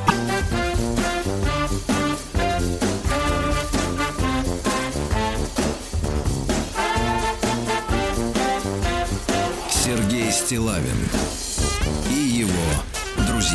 Ну что же, э, друзья мои, мы продолжаем э, разбираться с тем, что такое мем. Сейчас Галине Викторовне передадим, конечно, бразды правления. Ну вот, например, из Воронежской области э, товарищ, к сожалению, не подписавшийся, пишет. значит, смотрите, не каждая картинка может стать мемом, а только та, которая ассоциируется у человека с его жизненной ситуацией. Чем больше мем собрал одобрений, тем легендарнее он становится, да? Ну, то есть вот как-то вот что-то такое, но вот пока что непонятно. Мне. Ну, я, наверное, туплю, наверное, извините. А, Галина Викторовна, тем не менее, э, русские гении слова, которые не знали слова мем, они их делали. Да? Э, Да, дорогие друзья, я предлагаю э, полное и точное определение термина оставить пока открытым, Мгм. тем более, как вы сами понимаете, очень важны мнения каждого. Это действительно так, я говорю без э, малейшей, так сказать, без малейшего лицемерия, без малейшего притворства, но э, оставим действительно за специалистами, которые м, исследуют появление того или иного термина э, во всех аспектах и э, в плане восприятия э, широкой, современной и близкой им публикой, и в плане э, фиксирования в истории, языка и литературы и так далее, и так далее. Пока я еще раз повторю, что мое исследование, которое ни в коей мере не претендует на истину в последней инстанции, но все-таки опирается на определенное и личное впечатление, и, э, так скажем, лекси- лексикографические, языковедческие данные, мем – это афоризм, эм, современный афоризм, который расширяет свои границы от такого назидательного, поучительного изречения до поговорки, то есть расширяет, включая элементы поговорки. А для того, чтобы эта моя позиция не казалась вам, э, ну, немножко, э, м, э, скажем так, засушенной, да, ну, даже научно не могу ее назвать, я вам прочту примеры э, того, что я сама называю, я думала, мне было проще, и не было бы сейчас нашего, э, нашей легкой дискуссии назвать это афоризмы русских гениев. Но э, поскольку я посмотрела, что многие запоминающиеся фразы, которые ассоциируются и с нашими, и, и фразы, и двустишие, и с нашими мыслями, и с нашими чувствами, и легко могут визуализироваться, и все такое, что это не только мудрые мысли, это шире, чем мудрые мысли. Э, Поэтому я и решила обратиться к этому новомодному слову как к более широкому в смысловом, или, как сказали бы языковеды, семантическом планах. А теперь я читаю. Начну с того, что из Пушкина я при просто, ну, таком, ну, не то что беглом, конечно, не совсем беглом, при перелистывании его тома нашла 72 примера вот такого рода э, мемов. То есть это- 72. Вот так, посмотрите. Вот, Все пронумеровано, Сергей. 72. Что вы скандалите-то? Да я просто Вот. удивляюсь. Но сейчас единственно перед передач, передачей я все-таки еще раз прочитывала, ну, может быть, 5 или 6 я исключаю, но все равно получается достаточно много. Так, что дружба? Легкий пыл похмелья, обиды, вольный разговор, обмен тщеславия, безделья или покровительство, позор. Ну, это условный мем. У меня даже это не отметила. Это я даже не отметила в числе 72. Так, сейчас минуточку. Так, Минуточку. сейчас, да-да-да. Ни для житейского волнения, ни для корысти, ни для битв. Мы рождены для вдохновения, для звуков сладких и молитв. Это обращение ко всем творческим людям.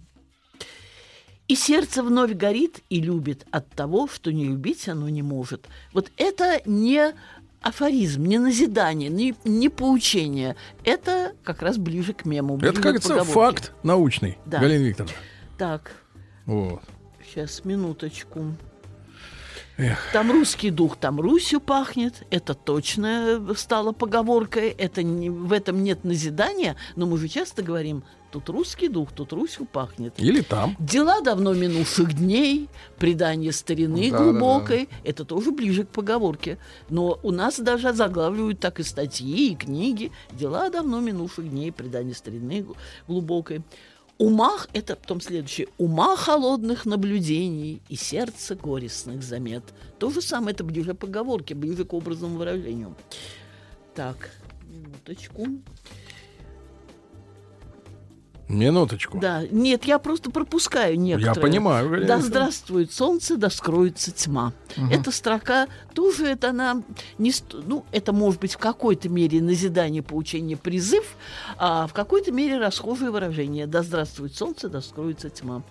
Если жизнь тебя обманет, не печалься, не сердись, в дни уныния, в дни уныния смирись, день веселья верь настанет. Люди пишут, что сама Галина Викторовна может превратиться в мемы. Тогда посмотрим, как, так сказать, как, так сказать, как знаете, запляшем. Но, после- Галина Викторовна, а вот вас не угнетает, вот я пытался угнетаться при помощи комедий современных, да, теперь еще раз, что э, мы все эти выражения, да, крылатые фразы, афоризмы там знаем. Вот. Беда в том, что из современной литературы в жизнь не приходит, как говорится, нифига.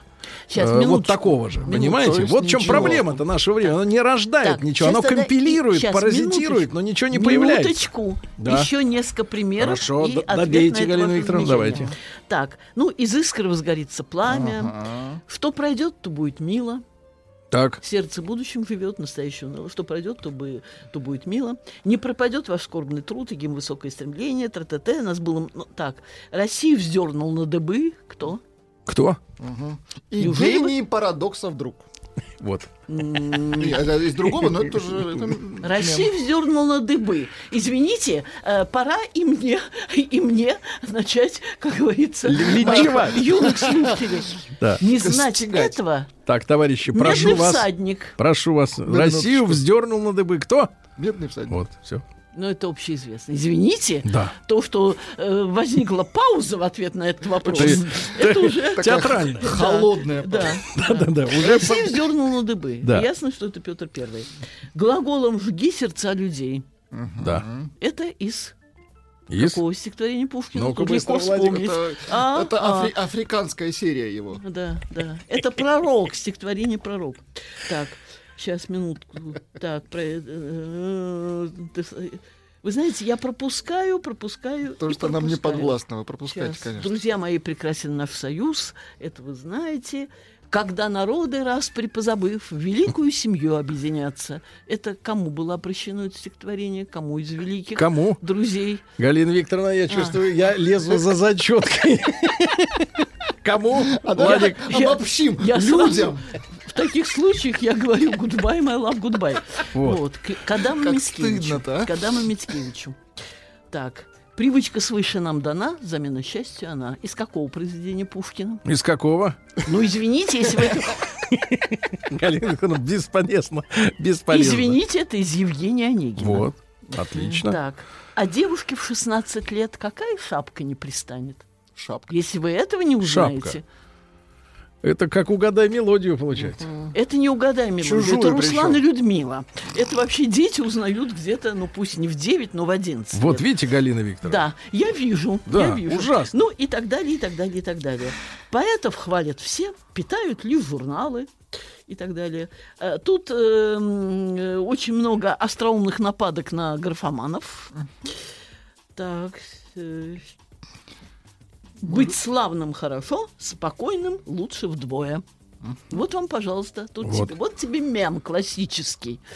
Быть славным хорошо, спокойным лучше. Слово серебро, молчание золото. Очень Вот хорошо, видите, да. вот Вот, видите, да. Ну, э, да. Ну, я многое уже тут пропускаю и так далее, и так далее.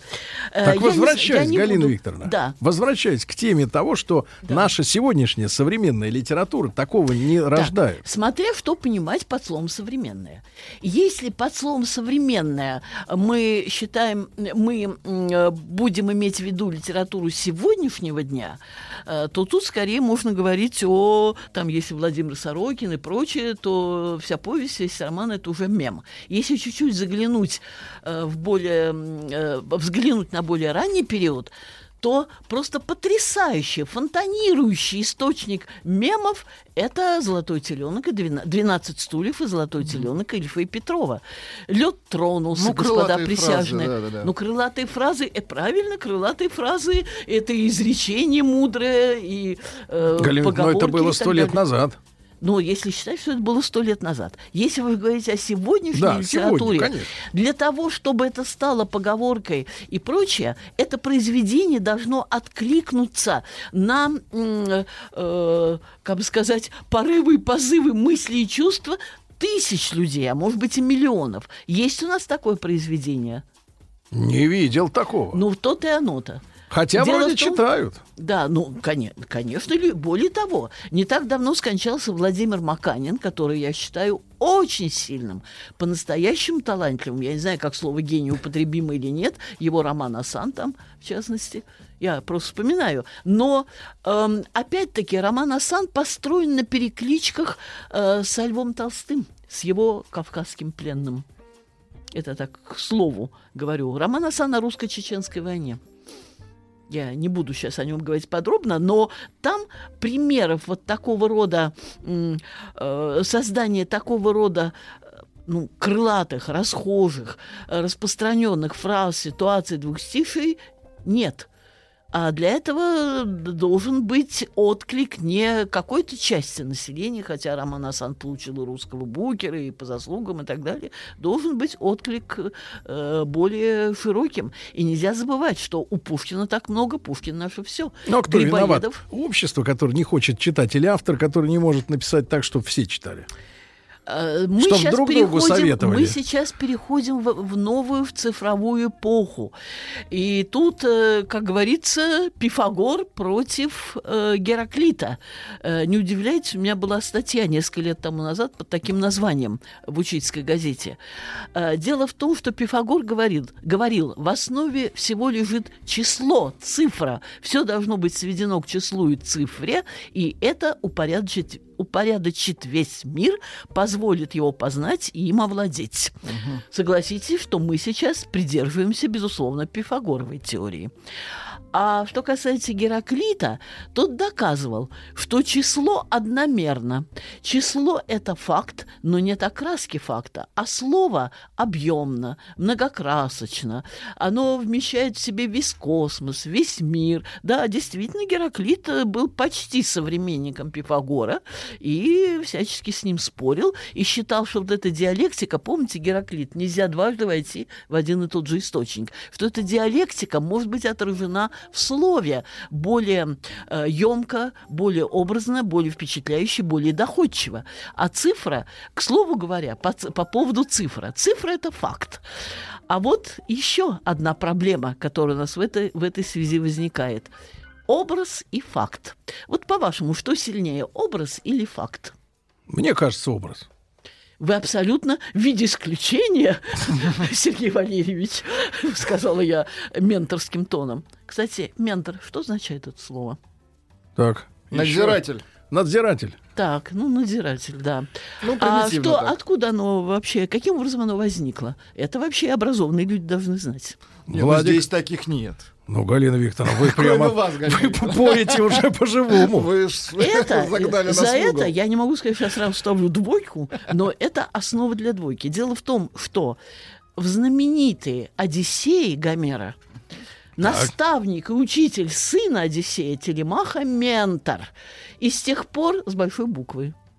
Имя собственное. Ментор. Ну, вы знаете, что сейчас происходит же с образами. Сейчас, например, самая популярная соцсеть ТикТок, да? Как Мгм. называется? ТикТок. Видео, да? Там Короткое. видео, фрагменты э, по 15 секунд продолжительностью.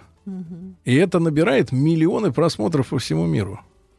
А э, как может сравниться вот эти 15-секундные кусочки маленькие с какой-то, не с книгой даже, с рассказом, даже со стихотворением, понимаете, да? То есть я, например, как человек взрослый, я не понимаю, что там можно успеть за 15 секунд, но это набирает фантастическую, фантастическую популярность. Вот, мне кажется, самая большая беда.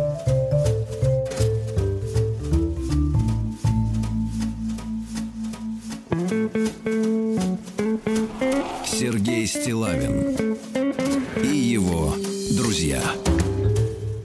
Друзья мои, а, сегодня у нас а, тема заявлена как мемы русских гениев э, слова, и, соответственно, формат укорачивается постоянно, все меньше, меньше, меньше, вот, и в эти малые какие-то формы, оказывается, умудряются запихать некий смысл.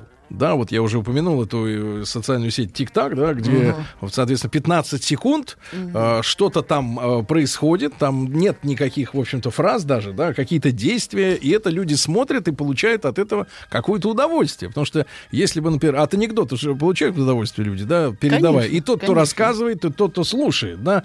И вот когда люди смотрят вот эти 15-секундные нарезки, они тоже получают какое-то удовольствие, но я могу честно признаться, мне недоступно оно.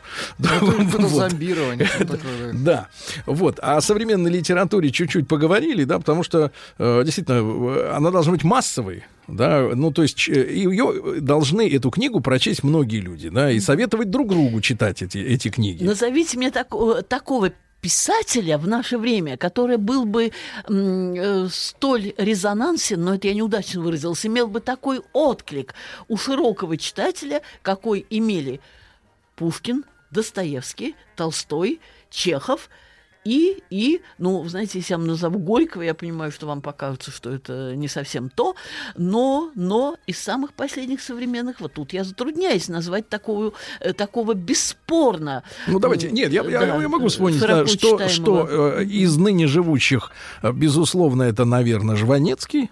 Да, как писатель и как, как человек, который как- сам читает э, свои Вы произведения. Знаете, тут, Но, э, не-не-не, а из, если говорить о литературе, Татьяна Толстая. а, а из приличных, э, понятно, значит, а из приличных э, Булгаков. Зеленского. Булгаков, Это- наверное, да, это человек, которого... Булгаков, безусловно. Мастер Маргарита, наверное, Безусловно. любимое произведение, Безусловно. да, у, ну, таких у Совершенно- самых широких Так, масс. вы реабилитированы. Совершенно точно. Слава тебе, да, Господи. да. Мастер Маргарита бесспорно. Но там еще и записки врача, там еще и Белая гвардия, там еще и бег.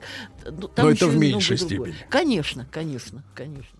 Вот, но все равно, да, э, Галина Викторовна, это, ну, там, тре- две трети века прошло с тех пор, как эти вещи были написаны. Ну да. Ну, э, я же вам сказала, мы переживаем вот эту переход к цифровой эпохе, э, в которой я эм, расцвета образа не случайно вас спросила, что вы цените больше, факт Циф, факт это цифра.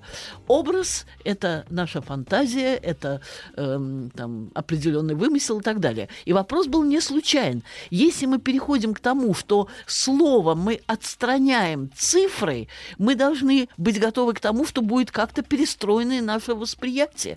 И наши некие... Само так, сознание. рецеп- само сознание перестроено. Потому что классический пример спора образа и факта – это э, Роланд. В песне о Роланде э, это героический эпос э, французского народа. Э, Роланд – национальный герой, которого вспоминали годы Второй мировой войны. Так... эм, э, когда вспоминали Жанну Дарк, вспоминали победы Наполеона, и для того, чтобы воодушевить французский народ, вспоминали э, так Роланда, э, так э, э, Роланд побеждает за нас, отомстив, э, э, Мавры там что-то сброшены, и, и Рансеваль захватив, он бросает в догонку им горные скалы. Это я цитирую часть, часть из песни о Роланде. Роланд, повторяю, национальный герой Франции. Но реальный, фактически Роланд, о котором мы все знаем, был предателем. Был как, был как раз убит э, басками, христианами-басками и служил арабскому королю. Хотя он в песне о Роланде воспет как доблестный борец с представителями арабского халифата, этой мощной империи 7-11 веков. Ну, в данном случае речь идет о 8 веке. И все все знают, и тем не менее Роланд остается, э, Роланд остается великим образом национальным э, героем Франции. И ничего нет тайного в том, что я говорю, это в учебниках об этом написано. Герой оторвался от реальности. И французы угу. это знают. И, и поэтому, сколько бы нас не уверяли в том, что не было 28 панфиловцев, все равно у нас будут появляться слезы на глазах, когда мы начинаем вспоминать эту песню «Я по свету немало хаживал» и так далее. И мы запомним суровую осень, скрежет танков и отблеск штыков. И в сердцах будут жить 28 самых верных твоих сынов. И даже если это не так, но, видимо, наше современное сознание устроено так, Хоть это не так, но наше современное сознание устроено так, процитирую Пушкина. «Тьмы горьких истин мне дороже», это Пушкин писал, «нас возвышающий обман». Это он э, говорил об одном ярком, гениальном человеке, о котором напечатано немного неприятных вещей. И он говорит, может быть, это так, я не хочу в это верить. Я не хочу видеть, ну, тут я уже из другого места цитирую, Барина, которого я видел в его доблестном сражении в греческом войске против турецкого владычества, э, в его поисках, в его эм, антидеспотическом э, э, противостоянии. Я не хочу его видеть на судне.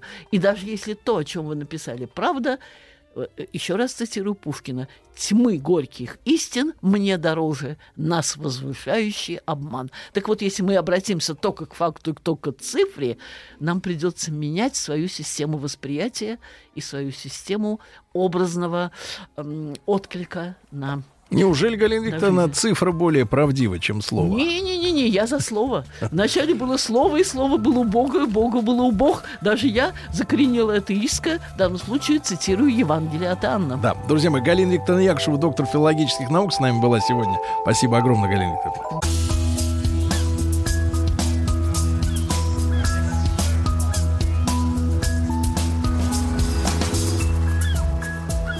Голубая лента. Друзья мои, наш э, проект «Новая голубая лента». Главный идеолог Дмитрий Алексеевич Гутнов. Дмитрий Алексеевич, доброе утро. Доброе утро. А, профессор Московского государственного университета, доктор исторических наук. Так. И э, Дмитрий Алексеевич сам э, любит эту тему. Вот. И заражает нас э, интересом. Вы мне льстите. Да. Я хотел бы напомнить вообще, да. что происходило в прошлой серии, потому что мы с вами неделю назад э, виделись.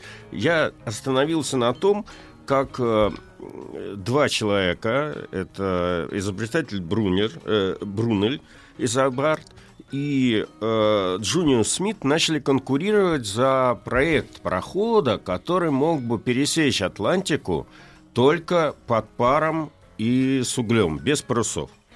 И э, поначалу Джуниус Смит в этом деле проигрывал, потому что фирма его разорилась, и, грубо говоря, он не смог достроить свой корабль. А Брунель строил.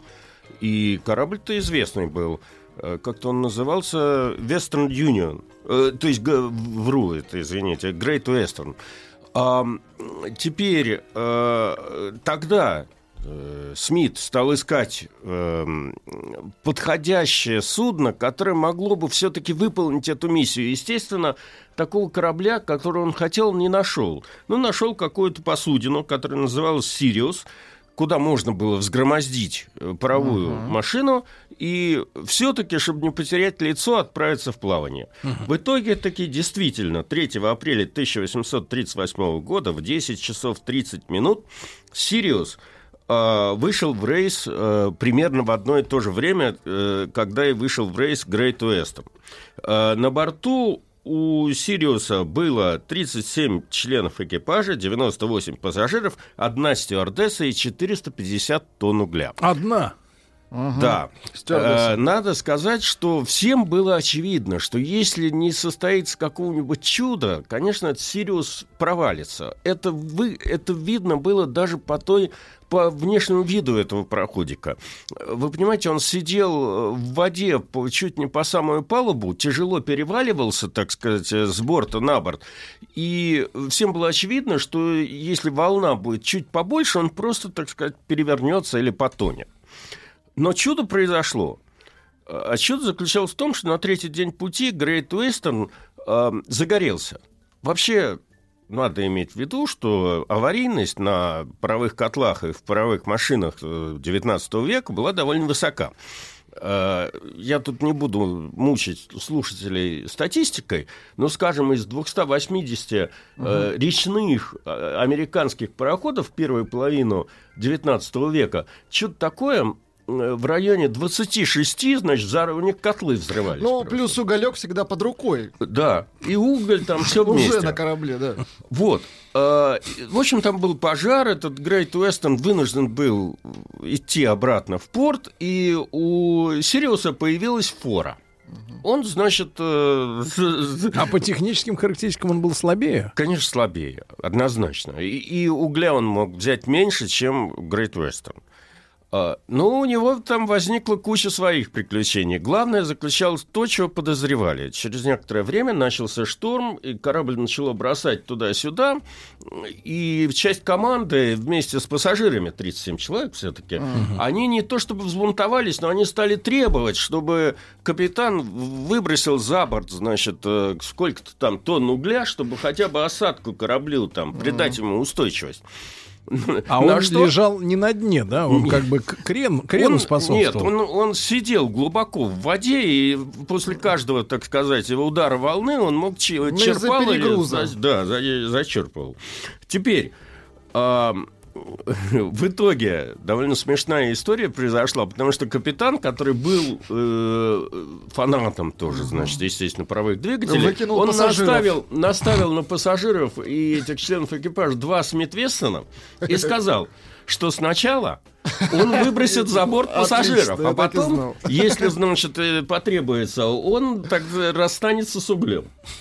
Поэтому на некоторое время бунт удалось э, предотвратить. Потом, естественным образом, конечно же, угля становилось меньше, осадка становилась лучше, и, в общем, как бы все более-менее пошло. Но тут вот уже на подходе к Соединенным Штатам это э, сколько же они шли-то? Э, они шли, дай бог памяти, 15 суток.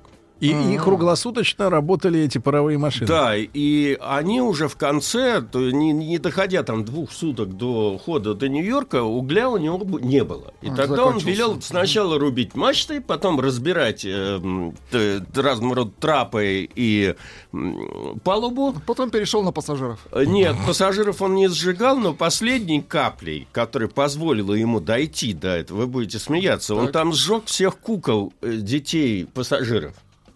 То есть у детей были куклы. Очень разные. много кукол. Несколько тонн кукол было на корабле. Он это все пустил в ход. Это все смешно, конечно, но тем не менее. Вот. И он стал чемпионом, правильно?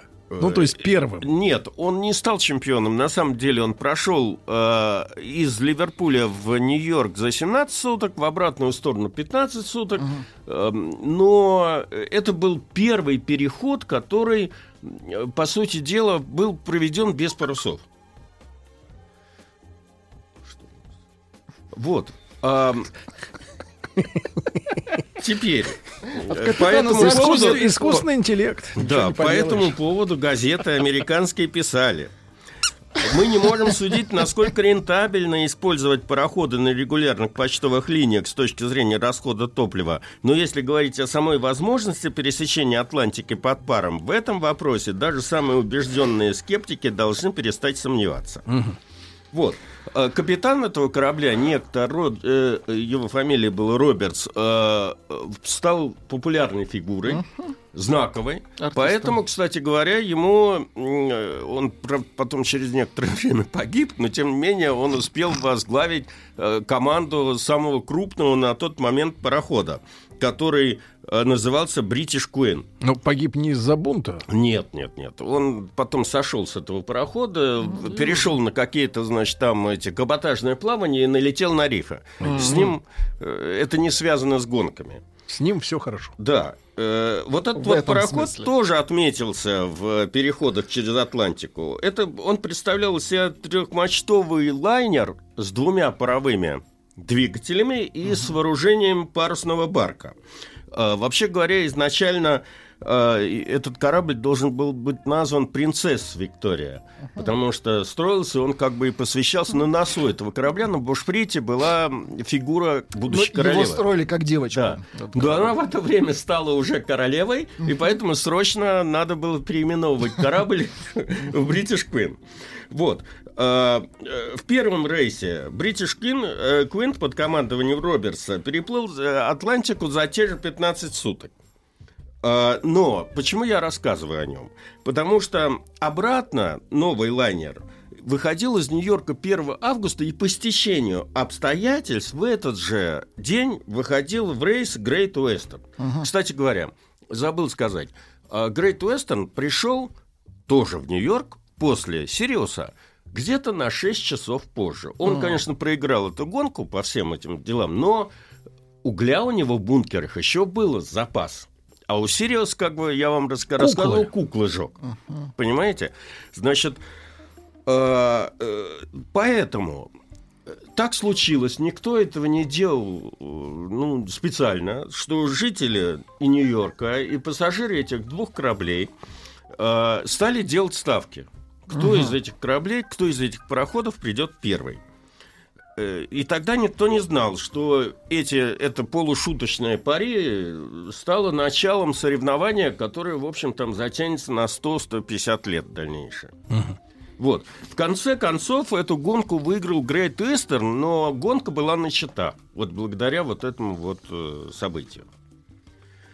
Хотя тут надо иметь в виду, я должен, естественно, оговориться, что, несмотря на то, что я вам рассказывал на, в прошлых наших передачах о том, что многие пакетботы там задерживались в пути еще там вплоть до трех недель, но надо иметь в виду, что до эм, ну, не то чтобы конца 19 века, но до второй, э, трети 19 века, в общем, как бы конкуренция между парусниками и пароходами, она имела место быть. Потому что есть случаи, когда те же самые парусники, клипера какие-нибудь, проходили это расстояние через Атлантику угу. за 9-10 суток, что было, вообще говоря, ну, рекордом скорости. Угу. Но это единичные случаи таковые были. А, а пароходы Э, вообще проигрывали в эстетическом плане хотя бы. Ну, понимаете, одно дело путешествовать под парусами, uh-huh. там ветер, я не знаю, чайки. Другое а... дело на, на горящем корабле, Другое где дело на корабле, где, да, где все время работает этот кипятильник, непонятно, взорвется он или нет, и, и вообще сколько хватит хода. Uh-huh. Вот. А, Значит, э, даже тот главный фактор, который, казалось бы, должен был стать э, главным в э, пароходостроении и вообще в пользу пароходов, это автономность хода и независимость от скорости ветра и направления, иногда оборачивался против них. Значит... В каком смысле? Ну, в каком смысле? Ну, не кури против ветра, да? Ну, примерно. А, теперь я бы хотел остановиться. Мы подошли к фигуре судовладельца, о котором я уже, собственно говоря, рассказывал uh-huh. один раз. Э, Самуэля Кунарда, который был одним из совладельцев маленького пароходика, который уже один раз перешел через Атлантику, э, но который стал основателем большой компании, вот, э, которая уже по-настоящему стала организовывать эти трансатлантические почтовые перевозки, так называемый Кунард Лайн. А, происходил он из семьи обедневших английских квакеров, которые переселились в США и там долго мыкались. Вообще-то говоря, они туда переселились, когда там началась война э, за э, как-то независимость от Великобритании, поэтому они бежали все время от войны, и в конце концов они убежали в Канаду в Галифакс. Угу. И там, значит, это семейство обосновалось. Дмитрий Алексеевич, а если по-нашему коротко, квакеры это что за люди? Ой. Направление. Это религиозная же какая-то угу. история. Сейчас я вам это не, точно не скажу. Как бы это, это, это, это да, это какая-то ветвь а, а, а, англик, а, англиканской церкви. церкви. Вот. Э, в 1878 году этот самый Сэмюэл Кунарт родился. Э, с детства он работал, где он только мог заработать. Сначала с отцом, потом сам. В конце концов, ему удалось скопить какую-то э, небольшую сумму, которая была пущена на постройку или покупку первой, первого корабля, это парусный корабль, назывался Oak, и с 1808 года этот корабль стал совершать каботажные рейсы по побережью Северной Америки, в основном Канада. На этом Кунард сумел сделать некоторый капитал, правда, не только этим. Он вообще ввязывался во все дела, которые могли принести ему прибыль известно, что он там имел какое-то количество лесопилок, он, значит, там рубил деревья в Канаде и перевозил их, добыча угля, золотишко мыл. В общем, к 50 годам он э, составил себе хороший капитал. По тем временам он стал миллионером, у него была благополучная семья, э, значит, но он мог вообще оставить дела, передать там дела сыну, сыновьям, у него было, по-моему, пять сыновей и две дочери. Было кому передать. Да, но ему было скучно. И он, да, и он стал он затевать, значит, э, стал думать, как бы ему... Э, повеселить себя. Да, повеселить. Какому количеству людей помогли пережить скуку фильмы, телепрограммы, книги? Ну, тогда не было фильмов или телепрограмм, поэтому он как бы, да, думал как бы...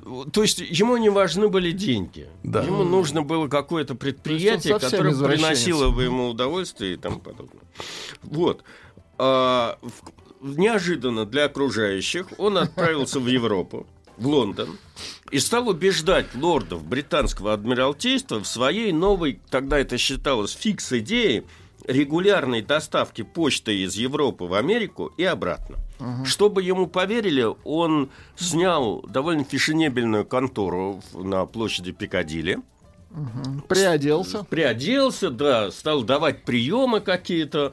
В общем, стал убеждать англичан в этом деле. Надо сказать, что э, он даже обещал спустить на воду первый пароход, который этим будет заниматься, в 1800, 1 мая 1840 года.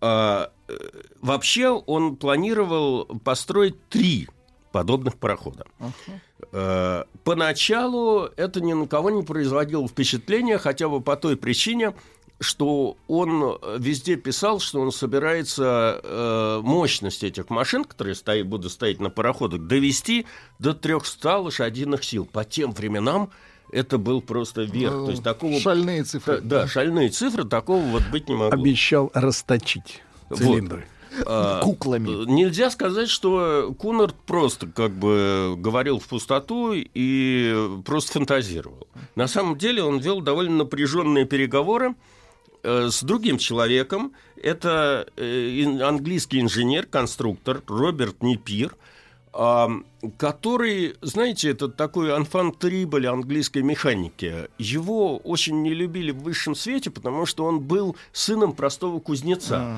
Но очень ценили за его технические, так сказать, эти способности. способности.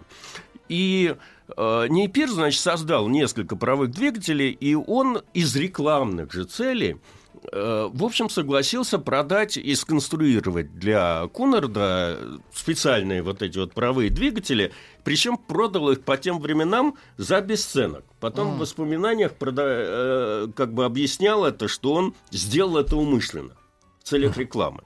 Вот. В общем, они вдвоем спелись. Uh-huh. И э, стали, э, появились эти конструкции этих паровых двигателей, и, в общем, надо было строить корабли. Да. А, но тут вышла незадача. Как вы знаете, деньги, они всегда дешевеют. Начиная Да, с Древнего инфляция. Египта. И продолжают дешеветь дальше. В общем, когда посчитали, прослезились. Кунард мог вложить в это предприятие 55 тысяч фунтов стерлингов. По нашим временам это довольно крупные деньги. Умножьте на 4. А жить да жить. Жить да жить, да. Но, тем не менее, их не хватало. Потребовались инвесторы.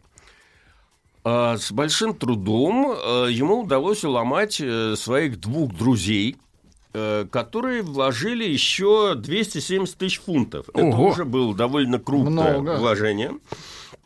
Вот. э, И была создана компания трансатлантических перевозок, которая формально сначала называлась э, British and North American Royal Mail Steam Packet Company, а в просторечии и потом впоследствии ее называли Cunard Line.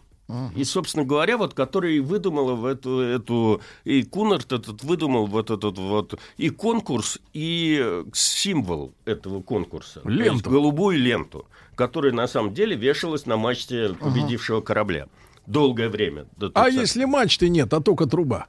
Такого не бывало еще. А, вот Опасно. так. Друзья мои, Без Дмитрий мачты. Алексеевич Гутнов с нами сегодня, доктор исторических наук. Э, Про пароходы мы сегодня говорим. После новостей продолжим.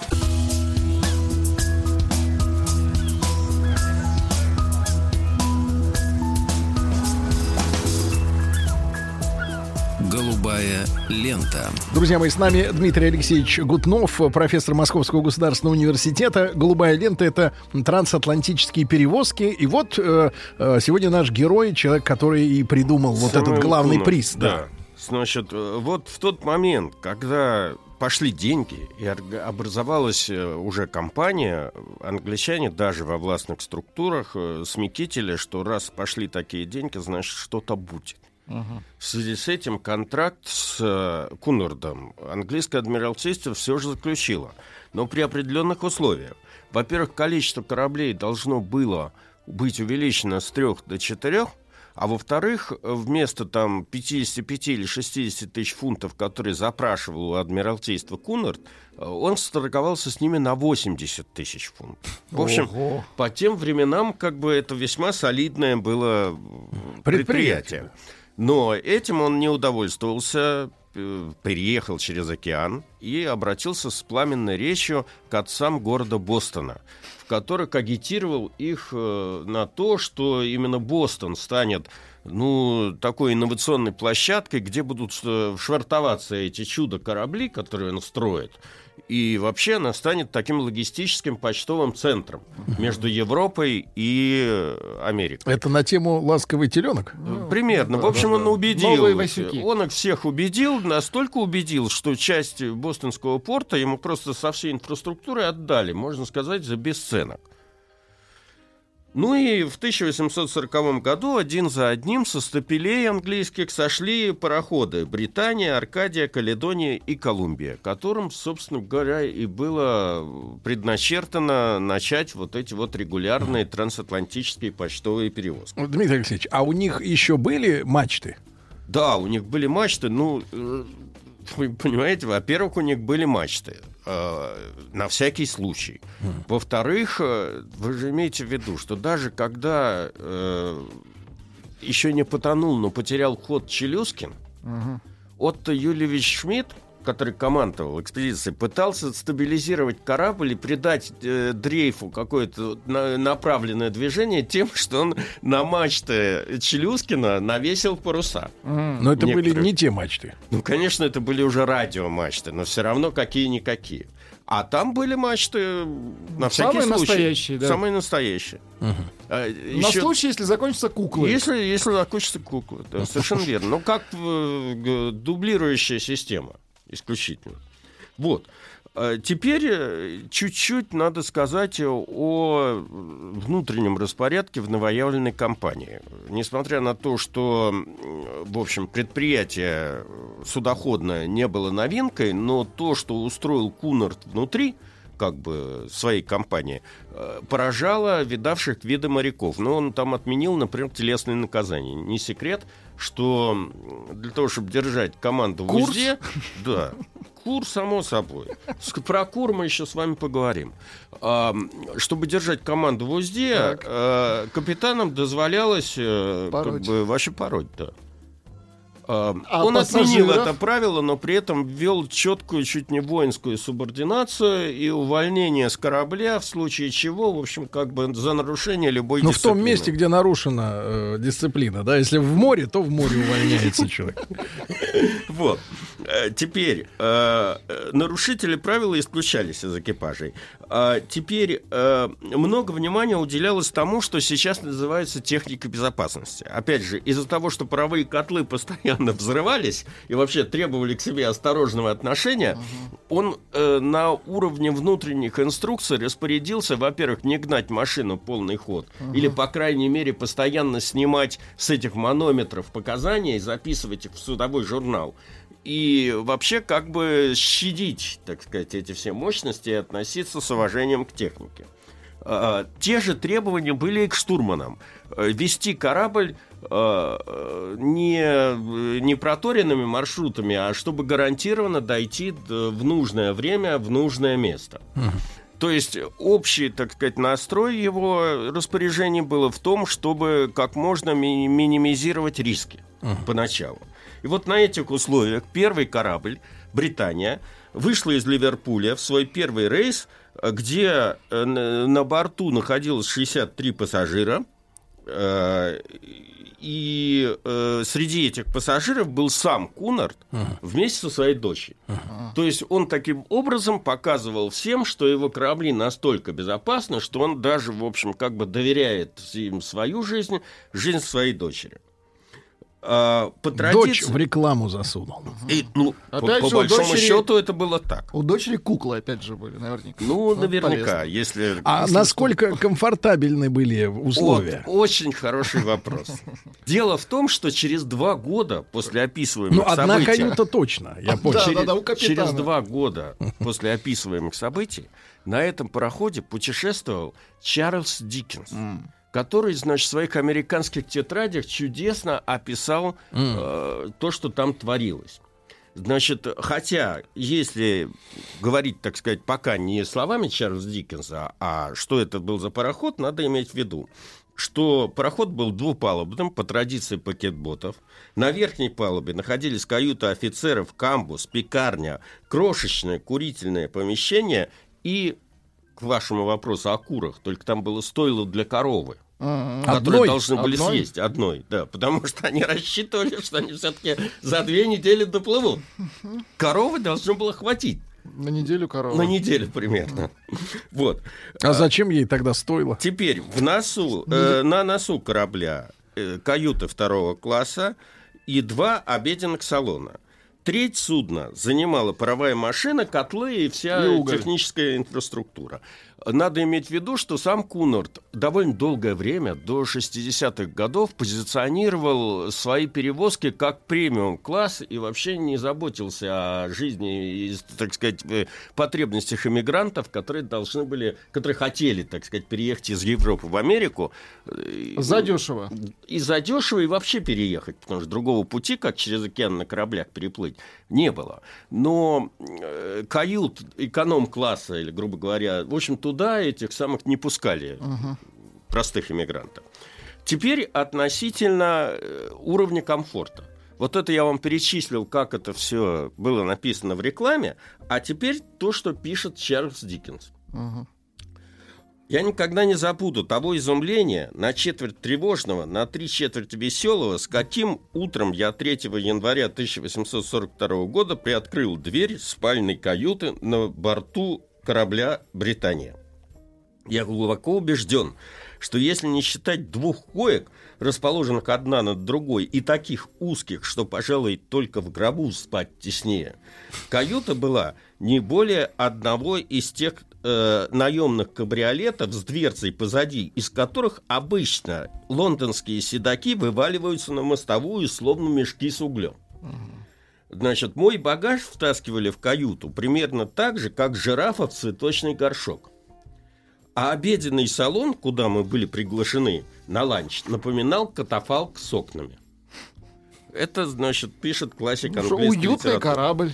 Вот. э, описание шторма вам. Да, конечно, очень Описание шторма. все куда-то скользило, причем в самых непредвиденных направлениях. И уже одно это создавало неодолимые препятствия. Все, план, э, все планки и шпангоуты то скрипели, словно судно было сплетено из прутьев, как корзина, то трещали, будто огромный костер из самых сухих сучьев. Кувшин с водой нырял и прыгал, как резиновый дельфин. Все небольшие предметы плавают, плавали, за исключением моих башмаков, севших на мель на саквояже, словно пара угольных барж. Э, Внезапно они у меня на глазах подскакивали в воздух, а зеркало, прибитое к стене, прочно прилипало к потолку. Тогда я начинал понимать, что каюта стоит вверх ногами. Вот э, это вот описание путешествия на подобном корабле. Дмитрий Алексеевич, это сколько баллов-то штормит, когда такие вот э, ощущения? Ну, я не знаю, там, судя по описанию Диккенса, какой-нибудь там 5 баллов. Ну, ну, 4, на самом деле, не самая большая Мгм. качка. Вот. А коровы-то хватило? Судя по всему, да. Они плыли как раз 15 суток. А поскольку предыдущий вот корабль Queen при- прошел за 15 суток, то они примерно на это и рассчитывали. А, э, значит, э, первый рейс был вполне э, соответствовал инструкциям Кунарда, то есть корабль шел не под полными парами, и избегая каких-либо, так сказать, трудностей, которые могли возникнуть. Но в обратный путь, ну, во-первых, да, когда корабль вошел в э, Ливерпуль, то он был принят с большим восторгом. Газеты писали, что открылась новая эра. Э, Там только одних приглашений, э, то есть этих банкетов по всему Ливерпулю и потом Лондону было что-то такое в районе двух, двух тысяч. Да вы что? Да. В честь основателя этой компании, да, был там чуть ли не до- доску мемориальную прибили, как в честь Кунарда и тому подобное. А в обратный путь корабль вышел уже, э, и да, они прибавили пару, и в итоге котлы работали на полную мощность, машины работали на полную мощность, и они дошли э, до Бостона за 10 суток. Ого! И это было Полтора новым- раза? Да, это было новым мировым Быстро, рекордом да. по тем временам. А, э, ну, значит, э, Кос- корову, значит, да. Пол, пол коровы осталось. да, в обратку. Кстати говоря, да, на обратном рейсе, когда они плыли, появился первый в истории трансатлантических перевозок заяц. Как, пока они Заяц? там, А, да, мгм. да, который прятался в угольном В вот угле. этом бункере. Э, Не знаю, кто его пустил на корабль, но тем не менее он Его был обнаружен. засыпали углем. Он, он был обнаружен там, там, в бункере. Где он там прятался, я не знаю. Это к вопросу о всех этих событиях по поводу пересечения Ла-Манша, да, нелегальным образом. Вот. А, что, что, что было интересно? Э, Ну, этого зайца вынуждены были довести таки до этого Бостона, э, но содрали с него всю наличность, которая у него была в кармане. Видимо, которые все подъемные, которые этот человек хотел, на которые он хотел жить в Америке. Они составляли 10 фунтов 12 шиллингов, а также золотые часы. И хотя по виду этого человека было совершенно очевидно, что часы были не его, но, значит, эм, за неимением, так сказать, настоящего хозяина, э, часы были реквизированы в оплату его переезда через э, Атлантику. А, Интересно, ну, после этого регулярные рейсы э, в компании Кунерда шли довольно долго, и он лет 10 был, просто у него не было конкурентов Мгм. на Атлантике. Именно его пароходы э, совершали вот эти вот регулярные рейсы. 10 лет человек не скучал. Сергей Стилавин и его друзья. Друзья мои, итак, невиданное представление. Гуманитарный проект «Объектив культуры» представляет фестиваль гуманной педагогики «Зерна». Это не шутка, это форум для родителей, которые хотят раскрыть своих детей. Я имею в виду потенциал. Доверительную атмосферу в семье помогут вам создать, наладить отношения с преподавателями. Со 2 по 4 ноября в Korston Club Hotel пройдет этот замечательный фестиваль гуманной педагогики. М, Лекции, консультации, мастер-классы ведущих педагогиков, э, извините, педагогов и психологов, пардон, вот, которые работают по новейшим методикам, специальной литературы. В общем, все-все-все. Регистрируйтесь на портале зернафест.com.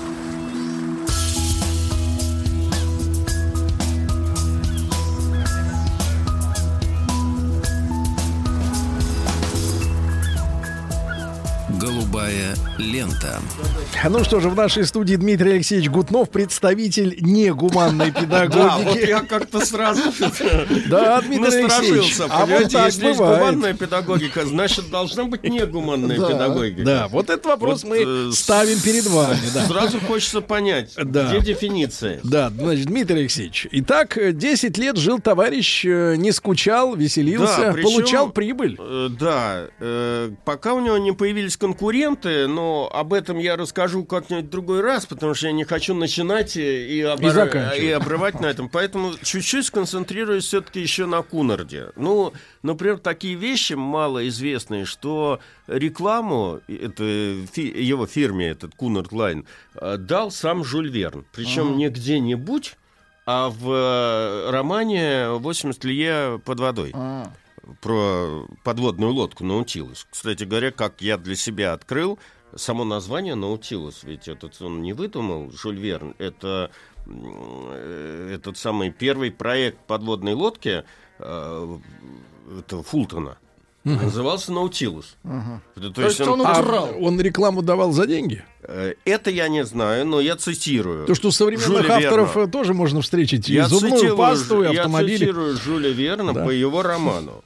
Да. Он писал, за первые 26 лет своего существования суда пароходства Кунард- Кунарда две тысячи раз пересекли Атлантический океан и ни разу не отменили рейса и ни разу не потеряли ни одного письма, ни одного человека и ни одного судна. Понимаете, это он вплел в э, ткань э, романа, не знаю, за деньги или действительно авторитет Кунарда среди путешествующих и бо- болеющих морской романтикой людей был настолько, так сказать, силен. Вот. Э, Всего же, если говорить о первых кораблях, вот о которых мы сейчас говорим, э, Британия совершила 40 рейсов через океан, после чего в 49 году ее продали Германии. Под именем Барбаросса в 1852 году этот корабль вошел в состав военного морского флота Пруссии и служил там до 1880 года. Кончил свою жизнь э, Британия, кончила свою жизнь Британия весьма символично. Она э, стала плавучей мишенью для торпед, которые тогда разрабатывались э, германским военно-морским флотом в связи с появлением подводных лодок. Поэтому, ну, я, конечно, утрирую эту ситуацию, но можно сказать, что потопление во время Первой мировой войны знаменитого парохода «Лузитания», который принадлежал таки тому Кунарду, отрабатывалось э, военно-морскими силами Британии на его первом пароходе. Германии. Да, Германии. На его первом пароходе. А, э, однотипный Британии пароход «Аркадия» тоже продали в Германию. Его переоборудовали под военный корабль, дали название «Эргерцог Иоанн», и в 1852 году компания, э, то есть э, этот пароход купила компания German Line, которая переименовала, э, пере- ну, переименовала его в Германию, поставила на трансатлантическую линию, и некоторое время он опять ходил э, между Нью-Йорком и Бременом. А во время Крымской войны правительство Англии зафрахтовало этот лайнер для перевозки снаряжения. После окончания войны пароход вернулся немецким владельцам, был никому не нужен, и в 1858 году его продали на слом. Каледония... Торпед-то не было тогда. Да, Каледония, третий Не досталось однотипный пароход Кунарда в 1850 году продали в Испанию за 35 тысяч фунтов стерлингов. э, Ну, после этого его следы теряются. А самой короткой оказалась жизнь четвертого парохода. 2 июля 1843 года в сильном тумане пароход налетел на скалу недалеко от канадского Галифакса. Команду и пассажиров спасли, а само судно осталось на скалах. А, По сути дела, э, этот корабль вошел в историю тем, что за первые 30 лет деятельности компании э, это, был единственное, это была единственная его потеря. Больше А он- так до сих пор и торчит на скалах. Ну, сейчас уже не торчит, с таким Сняли. же... Да, сейчас у нас, понимаете, мы некоторое время назад даже нашли, где крейсер «Варяг» покоится, недалеко от Шотландии. Э, Он там действительно лежит, его перегоняли в конце, его выкупили у японцев, перегоняли на переоборудование в Шотландию, и там он затонул. Вот. Поэтому с этой точки зрения большое количество символических кораблей, сим- символической истории, она реально на дне существует. Ну, так же, как «Титаник» там и другие знаковые корабли. Понимаете? Да. А вот э, вчера сообщили, Так. например, что какую-то посудину нашли аж посреди Волги времен Дмитрия Донского. Да вы При- что? Да. Представьте себе, там плыл когда-то корабль, потонул по неизвестным нам причинам, но он сохранился до сих пор. Он там ушел, выл, и Удивительно. этот ил его сохранил. А поскольку это известное правило, что железо под водой гниет, ржавеет, а, А дерево молодеет. консервируется, Набухает. консервируется. Там другой вопрос, что когда она попадает на воздух, его нужно каким-то образом консервировать. Но в итоге мы с вами имеем гораздо больше шансов найти потонувшие галеоны и э, практически Галеры! нету, да, Галеры. нету никаких шансов. конечно. Да, галеры, но рабами. ни- никаких шансов на, там, на то, что железные корабли будут сохранены под водой в том же виде. Дмитрий Алексеевич, значит, нас в следующий раз продолжим э, Да, уже теперь про кон- конкурентов. про конкурентов. Про Совершенно- конкурентов. совершенно верно, Дмитрий Алексеевич. Бутнов с нами, друзья мои. Проект «Голубая лента». Слушайте на сайте радиомаяк.ру, в подкастах, в iTunes. До свидания. До завтра. Еще больше подкастов на радиомаяк.ру.